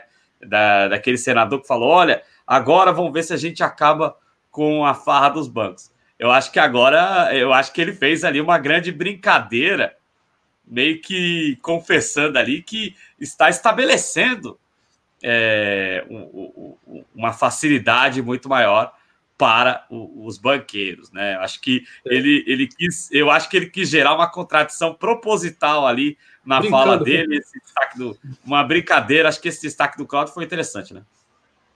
Brincando com o povo brasileiro, né? E eu digo que é um, é um golpe contra a democracia, porque até o momento o Banco Central, querendo ou não, né, é, pelos meandros das, das, instituições democráticas, o Banco Central estava na mão da sociedade. Quem, quem elege o presidente somos nós, o povo né? E o, e o presidente tinha, né, ainda, ainda, ainda, essa autonomia dentro do banco do banco central, tinha esse esse, essa, essa configuração de poder mexer as peças lá dentro, agora perdeu, né? separou. Economia fica na mão dos tecnocratas e política na mão dos políticos. E, e é interessante notar também né, que muita gente que defende a autonomia do Banco Central diz que uh, o Banco Central na mão dos técnicos é, vai, vai ficar longe né, das corrupções, das corrupções que há dentro da política. Né? Então, assim, é, é, algo, é algo surreal que aconteceu. Para mim, é um golpe na de, democracia do Brasil, é um golpe, é um golpe da, na, nas instituições democráticas, é um golpe é, constitucional, não deveria ter sido aprovado. Eu fico com, é, com muita lamentação que nós temos que ter noticiado essa notícia era para ter noticiado ontem, né? Estamos noticiando hoje e é com muita lamentação porque foi um golpe contra a democracia. E assim como tem, como vai ser as reformas que estão por vir, vão ser um golpe, a concretização do golpe que já estava ocorrendo desde 2014. É, lembrando que neste programa realmente nós é, noticiamos hoje, no JC Manhã, isso não estava definido ainda de manhã, a gente fala é, em outras programações aqui na TV Jovens Cronistas, mas é, é, tá tranquilo aqui, o JC Manhã é uma produção é, que não é uma coprodução, é 100% Jovens Cronistas, então é, sem problema a gente denuncia isso. E como o Cláudio bem alertou, vamos ficar de olho, são mais de 40 vetos que estão na pauta para serem derrubados, e o mais fundamental deles é o veto à desoneração da folha de pagamento, que é, vai gerar muito desemprego é, se ele não for derrubado. É, mas, como o Cláudio Porto bem colocou, a esperança é grande de que seja derrubado, não porque é, os políticos estejam interessados é, no interesse da população, estejam defendendo a população, não, mas eles estão interessados já mirando 2022 e já mirando a próxima eleição é, para a mesa diretora tanto da Câmara dos Deputados quanto do Senado. E o Cláudio Porto certamente voltará aqui nesta quinta-feira é, para é, tratar da definição desses assuntos. Você tem alguma coisa a acrescentar sobre esse tema, Jonas? Não, é, é interessante perceber né, que essa,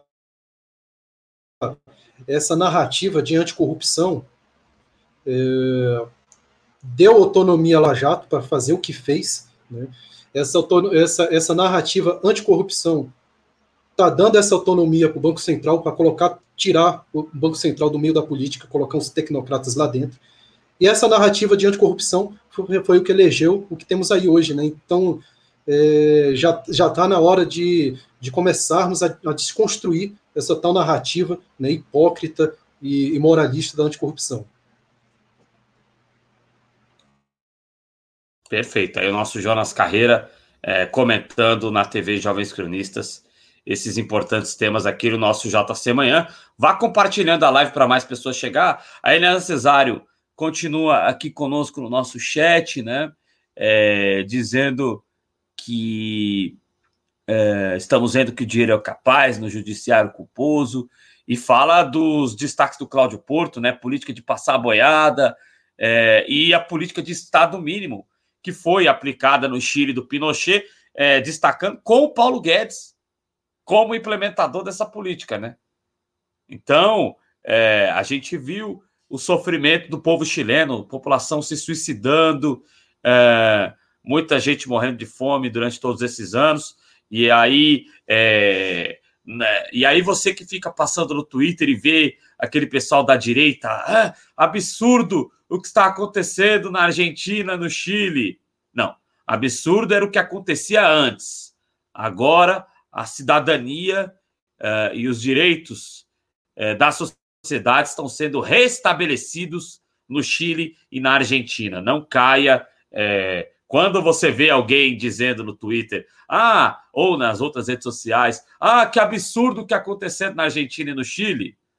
Se você pesquisar um pouquinho, você vai ver que está sendo retomado o desenvolvimento social na Argentina e no Chile. É, a gente espera que isso aconteça no Brasil. É, e aí, não. É, a pauta que a gente teve com o PSTU mais cedo foi uma pauta revolucionária. Não de uma forma revolucionária, de uma forma reformista, mas é, é já um alento para a população mais pobre, né?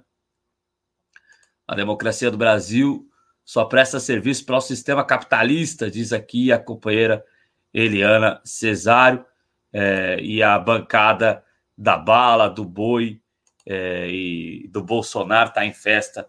É, realmente lamentável o que nós estamos vendo no Brasil. Bom, Jonas Carreira, é, vamos é, continuar aqui, vamos passar a sequência do nosso JC Manhã, JC Manhã que começa bem cedinho e chega quase é, no finalzinho da manhã, é, sempre, né? Porque é um programa que tem convidado e é muito informativo sempre. Jonas Carreira, é, nos Estados Unidos, é, a eleição deve se arrastar e é, o Biden está na frente, é, mas o Trump está próximo. A gente tem um cenário que algumas semanas atrás era impensado, né, o, o Jonas Carreira? Porque o que, que acontece? O, o, o, Trump venceu em alguns estados importantes, assim como o Biden. É, o, neste momento, o Biden está com 238 delegados, né? É, como a gente já disse, a eleição estadunidense ela, ela é pautada é, não pelos votos totais, e sim pelos delegados eleitorais das, das zonas, né? Então, o Biden com 69 milhões, é, 72.302 votos totais, o Trump é, pouco mais de 2 é, milhões de votos atrás, 67 milhões 795 357 votos já computados. O que, que a gente quer destacar é, até aqui desta eleição. O Biden venceu em 3, 4, 5. Vamos lá. 3, 5, 6, 7, 8, 9, 10, 11, 12, 13, 14, 15, 16, 17, 18, 19, 20 estados. Se eu não, se eu, ou 21 estados, se eu não estiver equivocado. É, destacando aqui os estados com mais delegados. A Califórnia, com 55 é, delegados eleitorais. A Califórnia, com 55 delegados eleitorais. É, Illinois, é, Nova York, com 29 delegados eleitorais. E Illinois, com 20 é, delegados. É, esses os principais estados para o Joe Biden. É, o Donald Trump, o Oeste votou em peso no Donald Trump. Né? O Trump venceu em é, 5, 7, 7, 8, 9, 10, 11, 12, 13, 14, 15, 16, 17, 18, 19, 20, 21, 22, 23 estados é, até o presente momento. Estados menores, na sua maioria, é, estados que é, geram menos número de delegados, mas é importante destacar duas vitórias, é, três vitórias, na verdade, fundamentais para o Donald Trump em no Texas, que tem 38 delegados, na Flórida, que tem 29 delegados, e em Ohio, que tem 18 delegados. E o que, que está acontecendo neste momento? Faltam ser totalizadas as urnas ainda de Nevada é, e de Wisconsin. Esses são estados que geram oito delegados Nevada, dez delegados Wisconsin, é, mas tem alguns estados importantes onde o Donald Trump está vencendo no momento.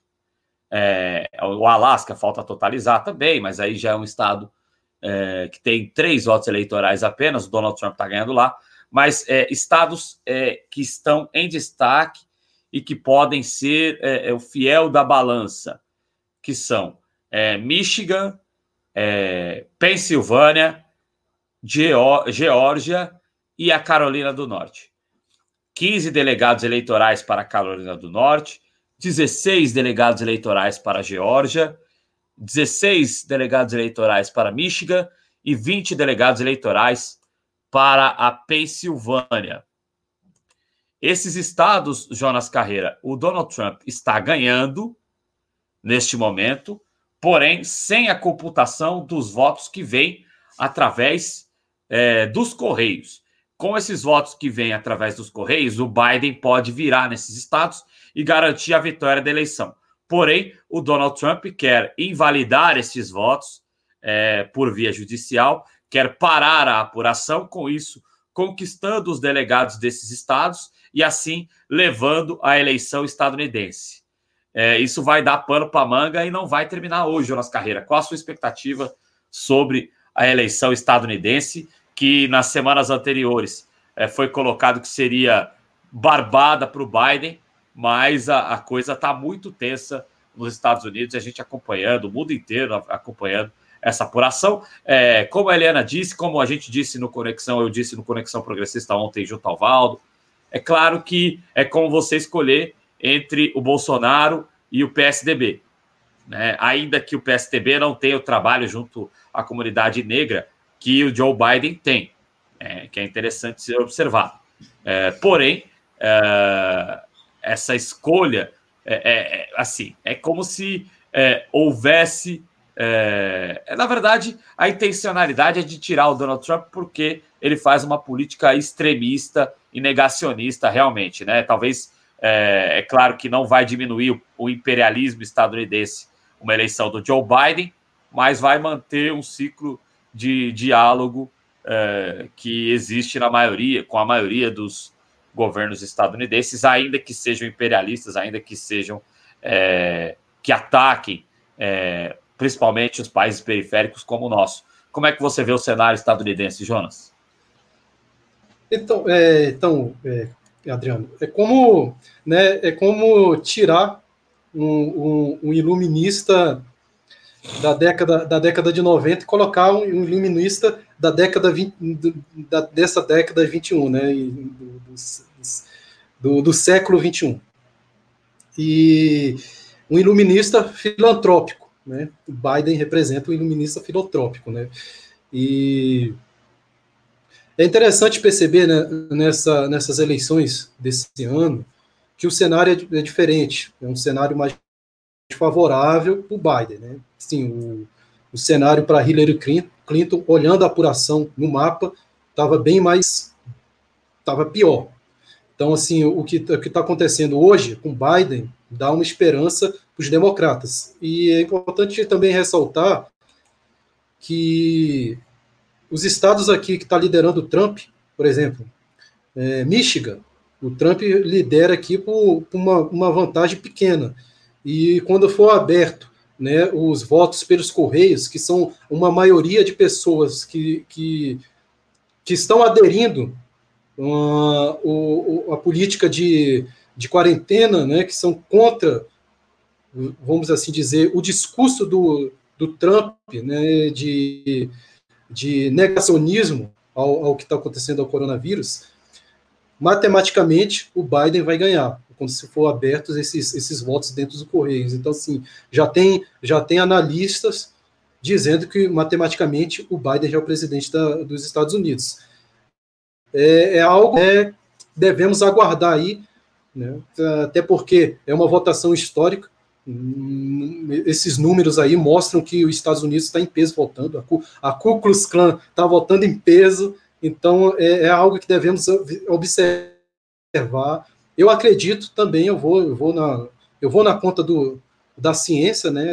Os analistas aí fazem essas estatísticas vão vão através de uma ciência, de uma matemática, então eu vou eu vou eu vou com eles. Eu acredito que está ganho o Biden, eu acredito que o Biden está ganho, mas por essa diferença, né, tá acirrado, essa competição acirrada, isso dá margem ao Trump ao Trump recorrer né, na justiça.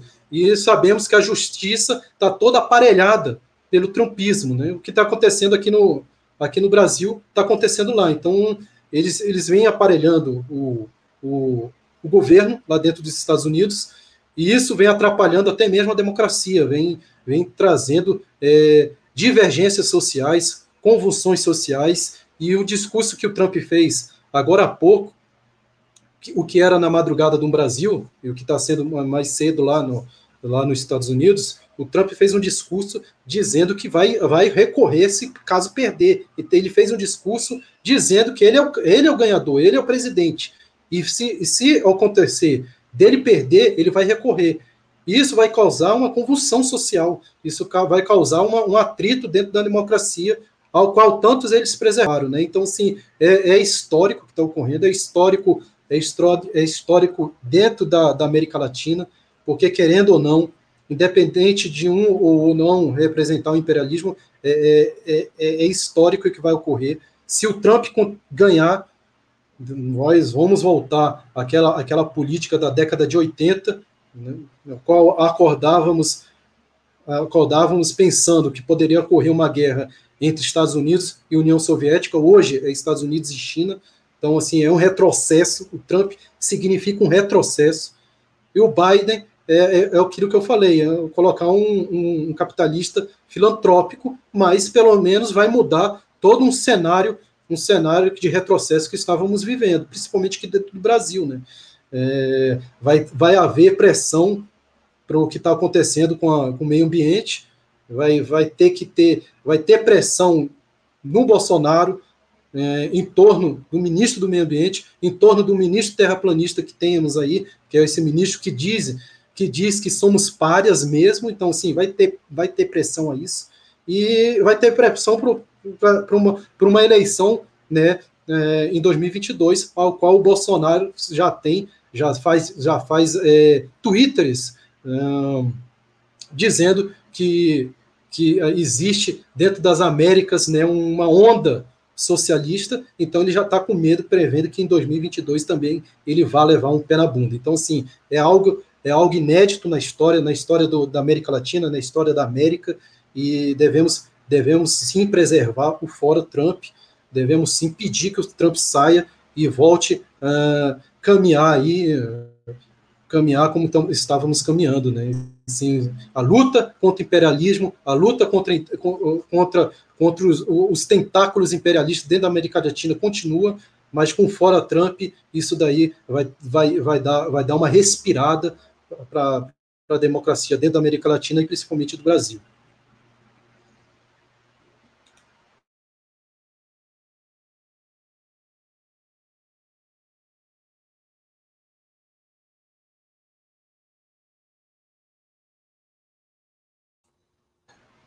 O Mick, o Mick, Adriano.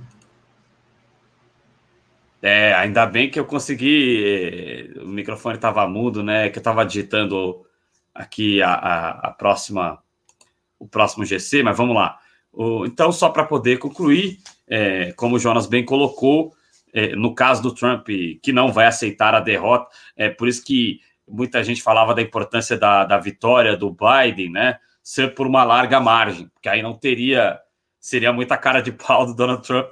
Apesar que eu acho que se tratando de Trump, por qual fosse a margem, é, poderia dar confusão é que se fosse por uma margem alta, talvez o próprio Partido Republicano é, o orientasse, o próprio Deep State o orientasse a recolher o rabo entre as pernas, né? Mas é, vamos seguir acompanhando como é que funciona isso, né? E a intenção, só para deixar bem claro, né? O Jonas Carreira falou aí da abertura dos votos que veio pelo correio. A intenção do Donald Trump é anular justamente esses votos, porque ele diz que não há confiabilidade, são votos fraudados, é, sendo que esse é um modelo que já é adotado na eleição estadunidense desde sempre, é que agora é, está sendo mais utilizado por conta da pandemia do coronavírus. A população que não é negacionista, ela, grande parte dela é, nos estados afetados é, em, mais, em maior escala pelo coronavírus, preferiu é, utilizar esse voto postal, esse voto depositado no sistema de correio. E claro que nas nossas próximas programações a gente vai continuar falando sobre isso. Se tiver alguma atualização no número de delegados, acho difícil de acontecer, porque agora os votos que faltam realmente são os votos é, que vêm pelos Correios. Mas se tiver alguma mudança no número de delegados, a gente vai informar para você até a reta final do programa. É, e com esses estados aí é, que geram bastante atenção é, como citados, que por enquanto tem ainda o Donald Trump à frente é, para aquela galera que foi votar presencialmente nesses estados, mesmo esses estados sendo estados afetados aí pelo coronavírus, tá certo? É, bom, vamos continuar aqui. Jonas, você quer concluir algo? Não, é, é só um pequeno comentário. Talvez se, se o, o Biden levasse a Flórida, né, que a Flórida era um, era um estado que estava ali em, em, uma interrogação, né? Ninguém sabia se, se era do Biden ou se era do Trump. Se o Biden tivesse levado de início ali a Flórida, aí, aí, aí hoje a situação para os democratas estaria bem melhor, né? Já, poder até, já poderia até comemorar. Então, assim, é, infelizmente não conseguiu levar a Flórida. A Flórida foi pelo Trump e por isso que está sendo bem acirrado essas votações aí. É, a, a Flórida são 29 delegados. Então, uh, se a gente pensar que o Biden está com 238, ele chegaria a 267 delegados. A eleição estaria já, já praticamente ganha. São 270 os delegados eleitorais necessários para uma vitória, né? Então, essa vitória. Geralmente a Flórida vota no Partido Republicano, é, mas as pesquisas mostravam que o Biden tinha grande chance, porém essa chance se esvaiu. O Donald Trump venceu por uma pequena margem lá na Flórida. É, eu sou totalmente contra o sistema eleitoral estadunidense. Não é um sistema democrático, não considera os votos da população. É, deveria ser considerado os votos totais, que inclusive ontem à noite o Trump estava na frente, mas hoje já foi ultrapassado. É, mas esse sistema ele não ele desconsidera a população. A Hillary perdeu a última eleição, por exemplo, é. é por conta disso, né?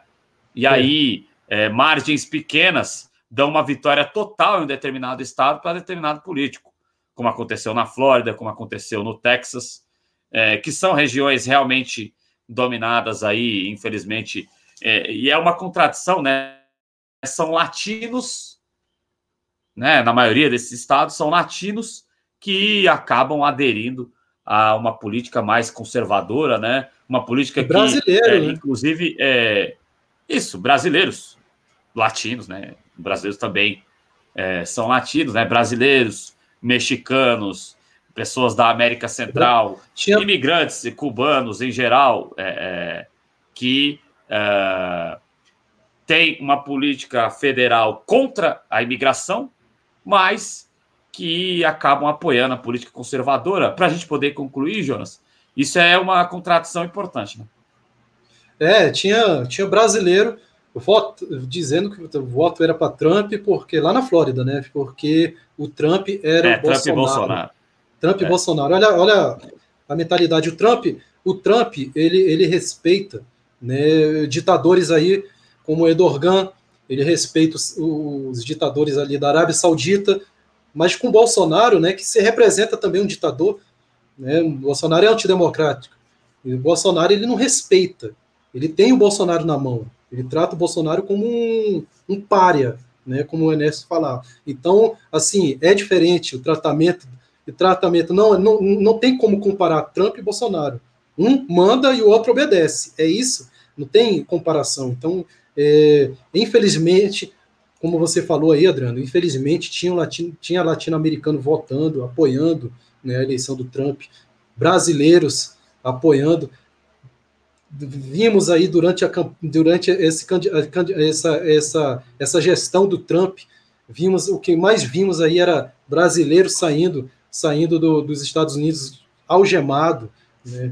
é, crianças sendo separadas dos seus pais para não porque porque estava tentando entrar lá nos Estados Unidos, um muro sendo construído, então o cara, o cara, o cara, o cara nem pisou na América Latina, ele passou essa gestão dele todinha dentro dos Estados Unidos sem pisar dentro da América Latina. Então, por mais que ele tenha né, subordinados a ele, como o Macri lá na Argentina, o próprio Bolsonaro, ele não vinha, ele mandava os seus vir aqui. Então, assim, era uma política totalmente contrária à América Latina, né, de desrespeito à América Latina, e tem gente que, latina apoiando uma campanha dessa. Então, assim, é, é, é, é uma desconfiguração dentro do, dentro da, do nacionalismo da América Latina e do nacionalismo brasileiro. É uma política realmente de é, fazer com que os países latinos sejam submissos à política deles, né? Você falou do Recep Erdogan aí, é, é, é, é aquela história, né? O, o, o Recep Erdogan é um parceiro do Trump, enquanto o Bolsonaro é um capacho do Trump. Essa é a diferença. O Recep Erdogan é parceiro, o Bolsonaro é capacho. Ô, Jonas Carreira, por falar em Bolsonaro, é, o Flávio Bolsonaro e Queiroz foram indiciados aí é, por lavagem de dinheiro, é, por formação de quadrilha, é, no caso das é, rachadinhas lá, né? Que não é rachadinha, é corrupção, né? É, e estava demorando para sair essa denúncia, mas agora a denúncia foi é, oferecida ao Ministério Público.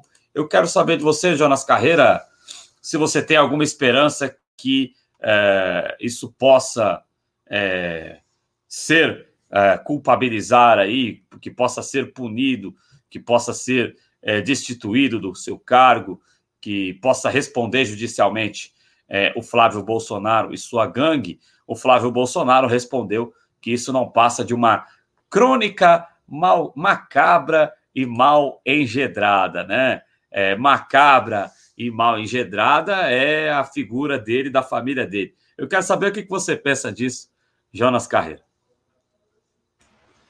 Então, Adriano, eu eu olho com isso aí, eu olho isso com o pé atrás. Né? Vamos, vamos, vamos pegar uma comparação, já que está sendo comparado o Bolsonaro com o Trump, vamos comparar. O Trump ele corre risco de ser preso se ele perder. Né? Todos os, os, analistas falam isso. Ele corre risco de ser preso se ele perder. Se ele perder, ele, ele tem um processo, ele tem processos de corrupção. O Trump tem processos de assédio sexuais e caso ele perca, ele pode, ele pode ser preso pelo, pelo judiciário lá norte-americano, estadunidense.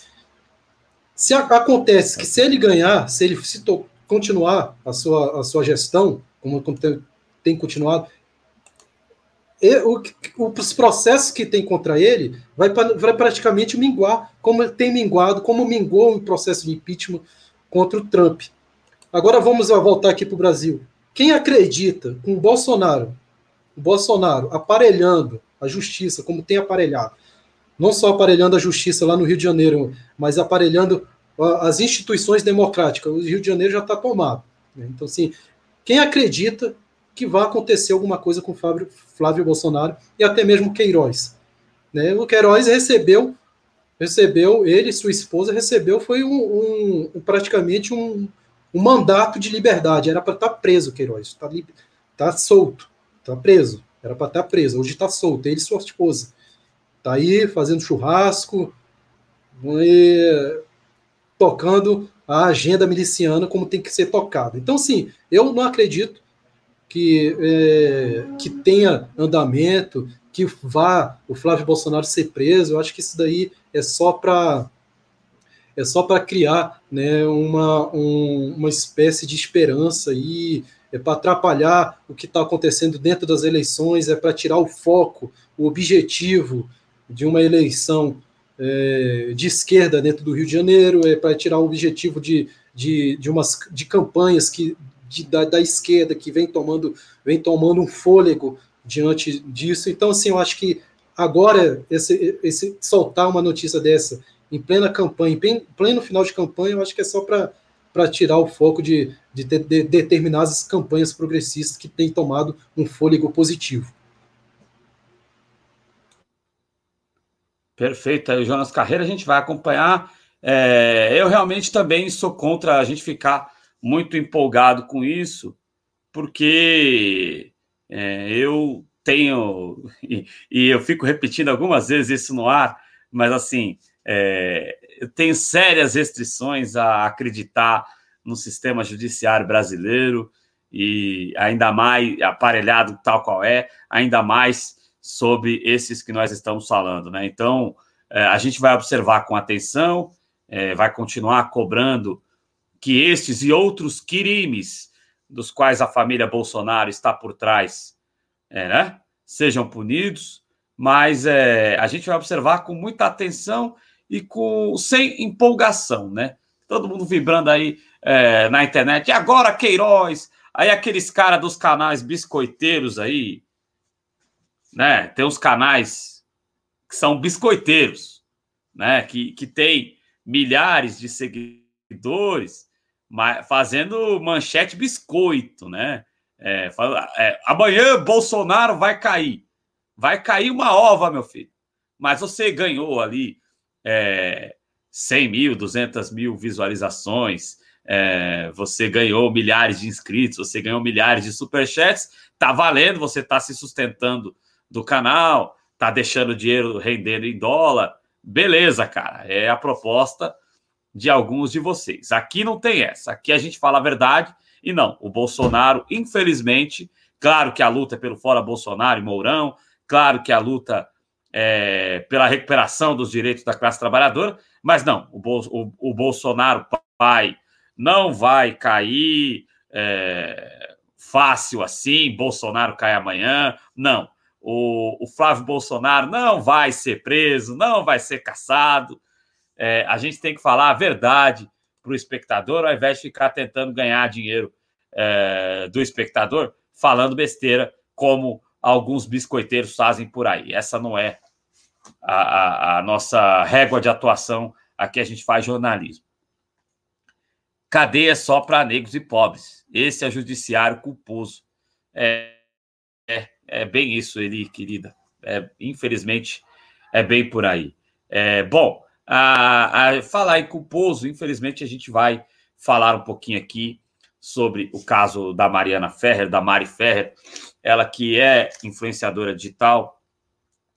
E, bom, é, é, importante a gente dizer aqui na TV Jovens Cronistas que sexo não consensual, independente de ser com um amigo, independente de ser com é, namorado, com conhecido, com cônjuge, é, independente de quem seja, independente se está numa festa, é, independente se bebeu, é, é, independente é, se estava começando alguma coisa aqui, quando a pessoa diz que é não, é não. Ou quando a pessoa não está no pleno controle não, se a pessoa não está consciente, não está permitindo aquilo, é sexo não consensual, é estupro. E aí, infelizmente, eu não vou expor o nome aqui, mas meses atrás, meses atrás não, no mês passado, é, ou no mês retrasado, eu tive um problema, é, e eu, e, sabe, a gente tem alguns caras é, que se colocam como sendo na nossa bolha da esquerda, como sendo de esquerda, os caras são os puta reacionários, entendeu? Eu fui falar que sexo não consensual é, é, era estupro, é, e aí um cara que, que, tem um canal e ele se diz ser de esquerda, mas faz um trabalho completamente imbecil, ele veio compartilhar a minha mensagem é, dizendo que eu era imbecil e era biscoiteiro de esquerda. Cara, se você acha então que abusar de alguém que bebeu, ou se você acha que se você é adepto de uma política é, de convivência que acontece muito nas universidades, principalmente, a política do dá ou desce, né? Se você é adepto disso na sua vida, cara, para mim você é a escória igual uh, essas escórias que a gente trata aqui da direita, né? Então, cara, sexo não consensual, é, independente de em que situação que seja, é estupro.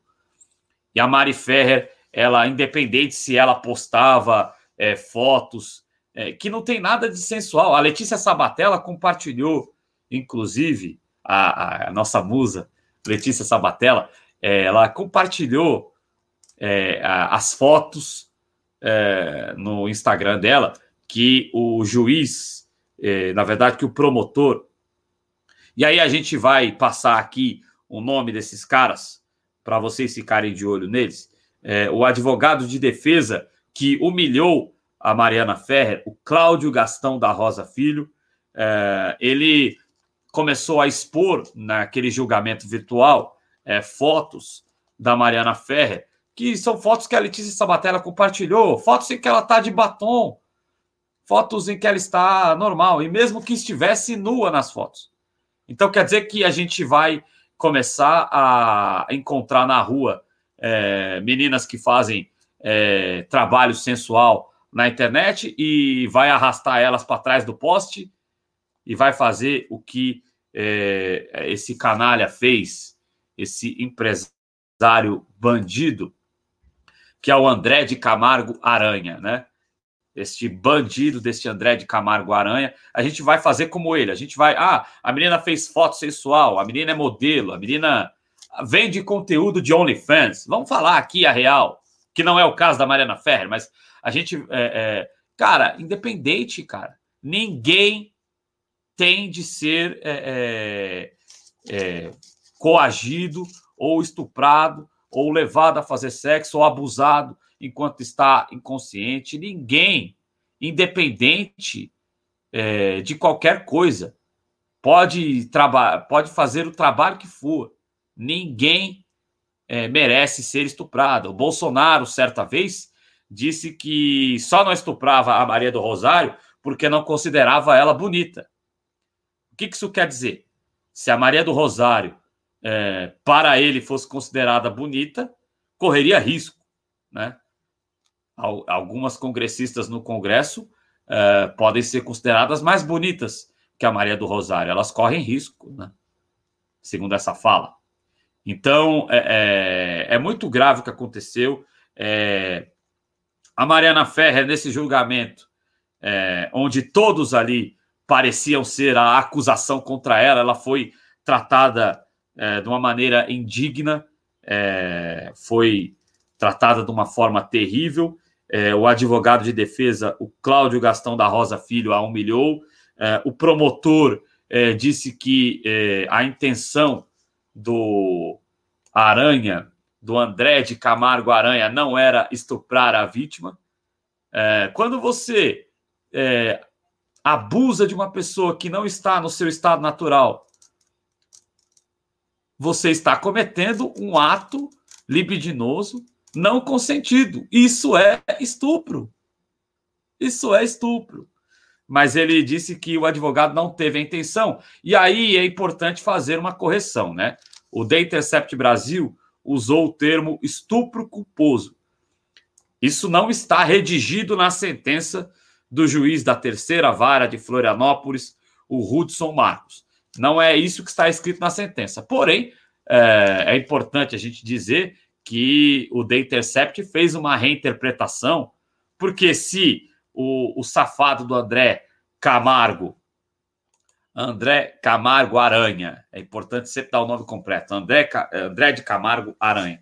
Se esse sujeito, André de Camargo Aranha, é, não teve a intenção de estuprar, é, é, é inacreditável. Eu nem acredito que eu estou dizendo isso. Mas se ele não teve intenção de estuprar, logo seria é, um estupro culposo, né? uma nova modalidade de estupro, o que é inacreditável.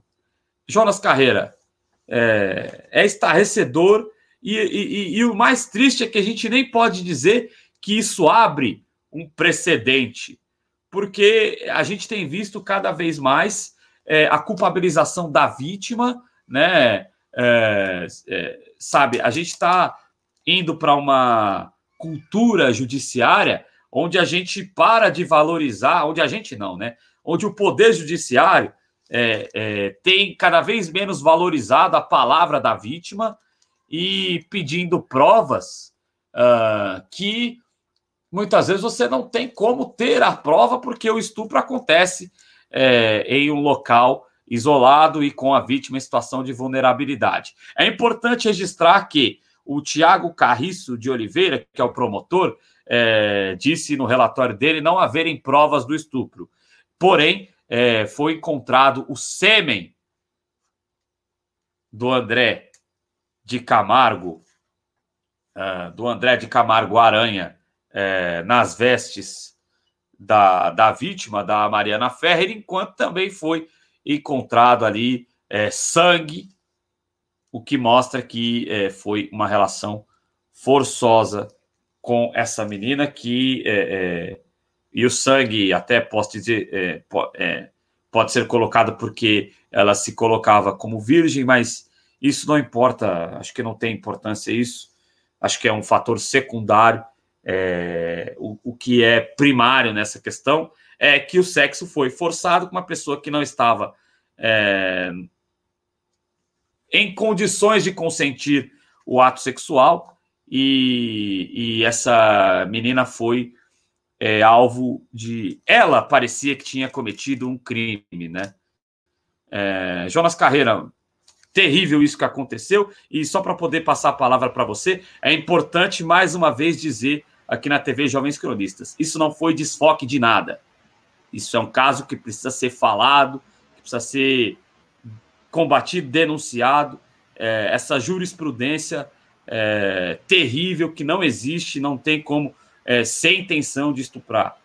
É, sabe, é, a gente tem que combater isso com dureza, porque. E principalmente é, é, a maneira com que ela foi tratada, a, a gente não pode aceitar isso é, no Poder Judiciário, a gente não pode aceitar isso na nossa sociedade. Então, isso não é desfoque de nada, porque quando falam do Bolsonaro erguendo a cloroquina como caixa de a caixa de cloroquina como se fosse um troféu e muito canal biscoiteiro ganha dinheiro com isso, é, isso não é colocado como é, se fosse desfoque, algo programado, que também isso é uma forma de ofender a Mariana Ferrer. É, fica à vontade, Jonas Carreira, para dizer o que você pensa sobre isso e tá aí a hashtag Justiça por Mari Ferrer.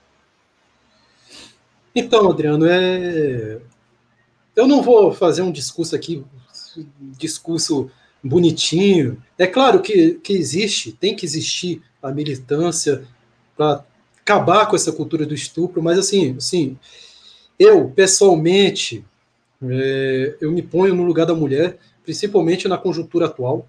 É, eu tenho na minha família, eu tenho, eu tenho irmã, tenho sobrinha, mulher, e assim, eu me ponho no lugar está cada vez mais difícil a mulher, a mulher conviver. Eu não estou querendo dar aqui uma de, de um discurso bonitinho, tô, vou, vou, falar algo até que a esquerda, uma certa, uma certa, uma, uma certa fileira da esquerda vai me, vai me, me, me criticar.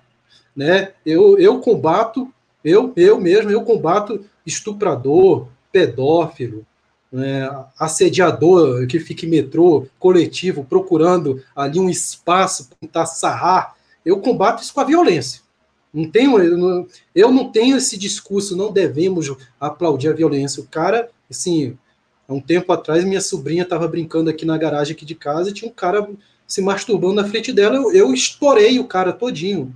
Eu estourei. Antes da polícia chegar, eu arrebentei ele. Então, assim, não, comigo não tem esse, essa coisa. Vamos ser. Vamos, não vamos aplaudir a violência. Esse tipo de pessoas comigo tem que levar, tem que apanhar, tem que, tem que ser estourado, tem que ser arrebentado, quebrar o osso dele, homoplata, cervical. Então, assim, não tem essa, ah, é porque ele tem problema mental, é porque ele não quis, ele estava bêbado. Não, não, eu penso na minha irmã, eu penso na, na, na, na, minha mãe, eu penso nas minhas sobrinhas, então, assim, tem que ser arrebentado. Então, assim, isso, pode falar aí, pode criticar, mas o, é, a gente devemos dar flores para o estuprador, devemos, não, comigo não tem essa, não. Cara que bate mulher, cara que agride mulher, cara que faz, faz, faz, faz estupro, assedia dentro de metrô, ônibus e tudo mais, tem que ser, tem que ser estourado um cara desse. Depois a polícia vai, depois o judiciário vai e pega e, e, e trata ele como tem que ser tratado. Enquanto esse negócio de ju, ju, judiciário culposo, desde 2018 estamos vivendo uma república culposa. O brasileiro votou num fascista sem querer votar. E aí estamos vivendo numa, numa, numa democracia culposa desde 2018. Então é uma situação difícil, é uma situação complicada é, de que estamos vivendo hoje em dia. Então, assim, é lamentável. Então, estou com com, a, com a Mari Ferre, independente do que seja, independente da, do que a mulher seja, se a mulher tem direito de andar de saia, de mini saia, de shortinho, como, como for, e nenhum homem tem direito de assediá-la, nem, nem por fala, nem falar, nem assobiar e nem mexer com ela por fala. Então, o homem tem que ficar na dele. A mulher, se a mulher não deu margem para você, se a mulher não chegou em você e conversou com você, fique na sua. Respeite o direito da mulher de se vestir como for, respeite o direito da mulher de querer sair para uma balada, querer beber, querer sair um pouco do, do seu eu. Então, querer beber um pouco, como você também, homem, bebe e que, que eh, sai aí fazendo distúrbios sociais, deixe também a mulher ter esse direito sem ser atrapalhada fisicamente. É isso que tem que acabar, tem que acabar com isso, né? com esse, esse, esse, essa vontade, essa gana animal do homem querer avançar na mulher. Acaba, nós estamos em século XXI, temos que respeitar.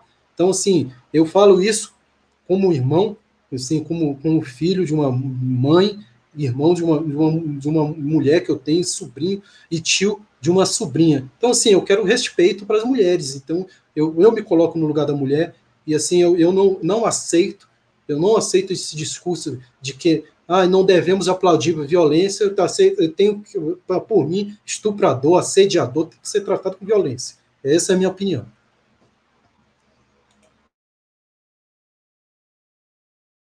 Inclusive, Jonas, circulou aí na internet um vídeo onde um sujeito agride, é, acho que uma ex-companheira no meio da rua, né? É, acho que foi até no Rio de Janeiro, se não estiver equivocado, eu não lembro exatamente onde é que foi.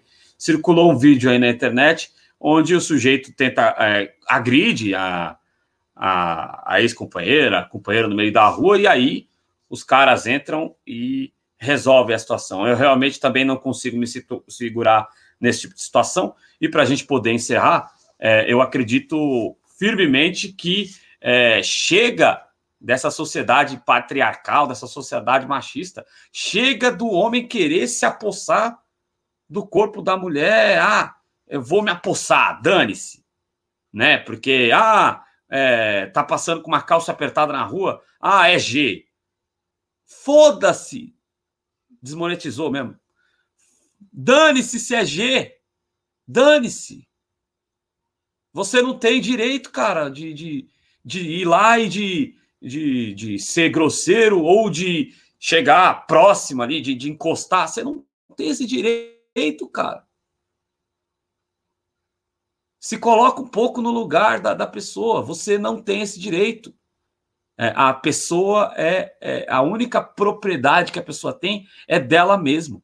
O homem não tem propriedade nenhuma sobre o corpo da mulher. Acabou. É isso. E é, sabe, essas pessoas que esses quatro, esses três caras que fizeram isso nesse julgamento com a Mariana, eles devem ser excluídos é, do Poder Judiciário brasileiro. O promotor tem que ser afastado do Ministério Público, esse advogado tem que ter a, a, a sua ordem cassada e esse juiz tem que ser exonerado em definitivo, tem que ter. E, e sabe o que é pior? Se esse juiz, esse juiz sendo exonerado, esse juiz sendo afastado, ele vai ser o quê? Aposentado compulsoriamente. Ele vai continuar recebendo o salário de juiz com o nosso dinheiro. Então, realmente, como disse a Helena Cesar na participação dela aqui no programa, é, é, essas relações de poder no Brasil, esses privilégios, precisam mudar, é, porque eles é, geram a injustiça que nós temos ah, em todas as medidas aqui no Brasil. Mulher não é, é mercadoria, deve ser respeitada, mas vivemos numa sociedade machista. Perfeito, Helena. É, Jonas, você tem algo a acrescentar nesse caso?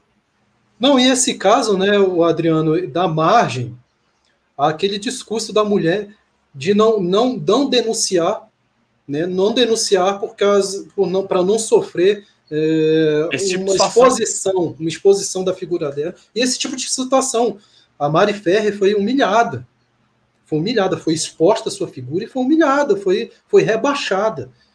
Foi um, um, uma, uma justiça culposa e patriarcal. Então, foi algo de, fora, fora do, do, do, nosso, do nosso momento, nosso momento histórico, enquanto as pessoas pensam em se desconstruir uma sociedade patriarcal, enquanto uma, uma certa do, certas sociedades pensam em evoluir, nós estamos regredindo. Então, é, é algo que dá margem ao pensamento, a esse pensamento da mulher de sofrer um assédio, por exemplo, dentro do metrô e ela não denunciar justamente por sofrer é, constrangimento, exposição da sua imagem e de repente sair perdendo e ver o, o, o assediador saindo na mesma porta que ela está saindo da delegacia. Então, assim, é uma situação difícil para a mulher.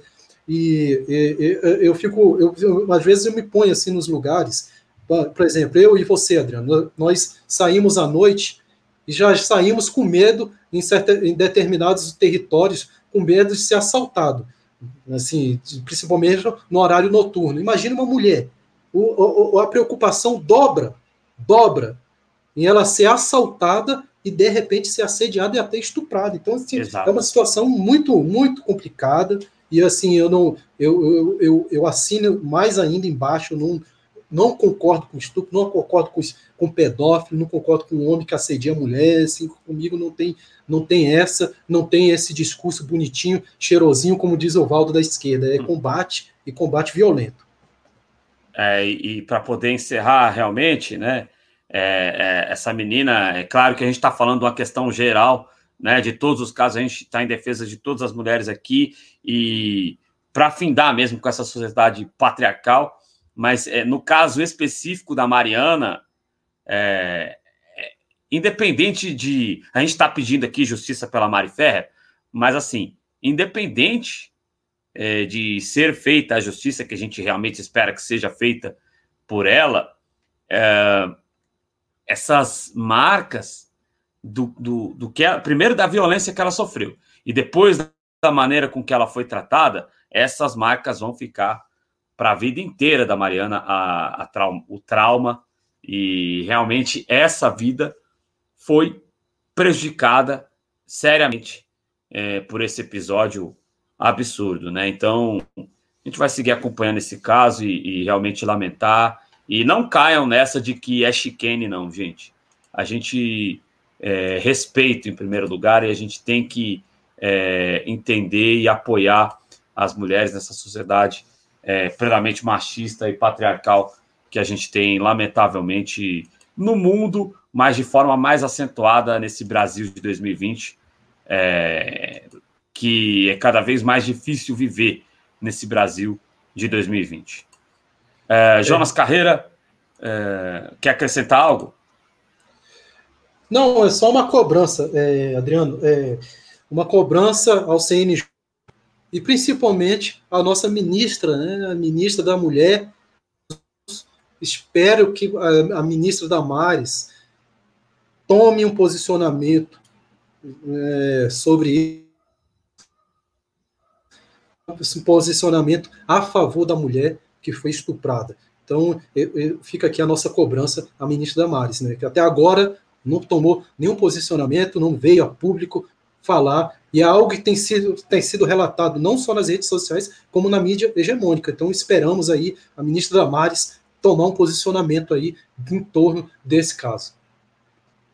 É, ela deu nota dizendo que está acompanhando o caso, né, e que é, está auxiliando aí na, na questão de, da, da Mariana Ferreira recorrer e também junto ao CNJ, né? Ela deu esse posicionamento não em frente às câmeras, né? Por meio de nota é, emitida pelo Ministério da, da Mulher, Família e Direitos Humanos do desgoverno Bolsonaro, que é o Ministério da Damares Alves, tá certo? Bom, é, programa hoje está chegando ao fim. Muito obrigado pela presença de vocês aqui na TV Jovens Cronistas.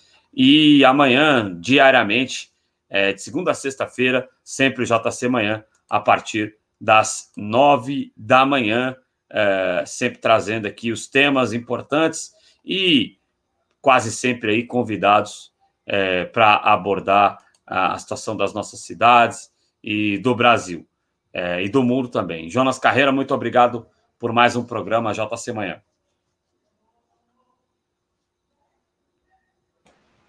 Obrigado, Adriano. Obrigado a Eliana Cesário, que deve estar aí participando ainda do chat. Obrigado a todos os espectadores e espectadoras do chat e até amanhã.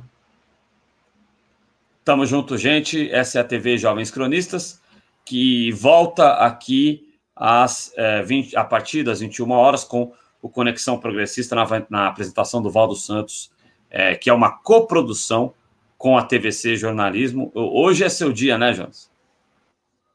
É, hoje é meu dia. Tamo junto e amanhã tem mais às nove da manhã, é, JC Manhã. Muito obrigado e até a próxima.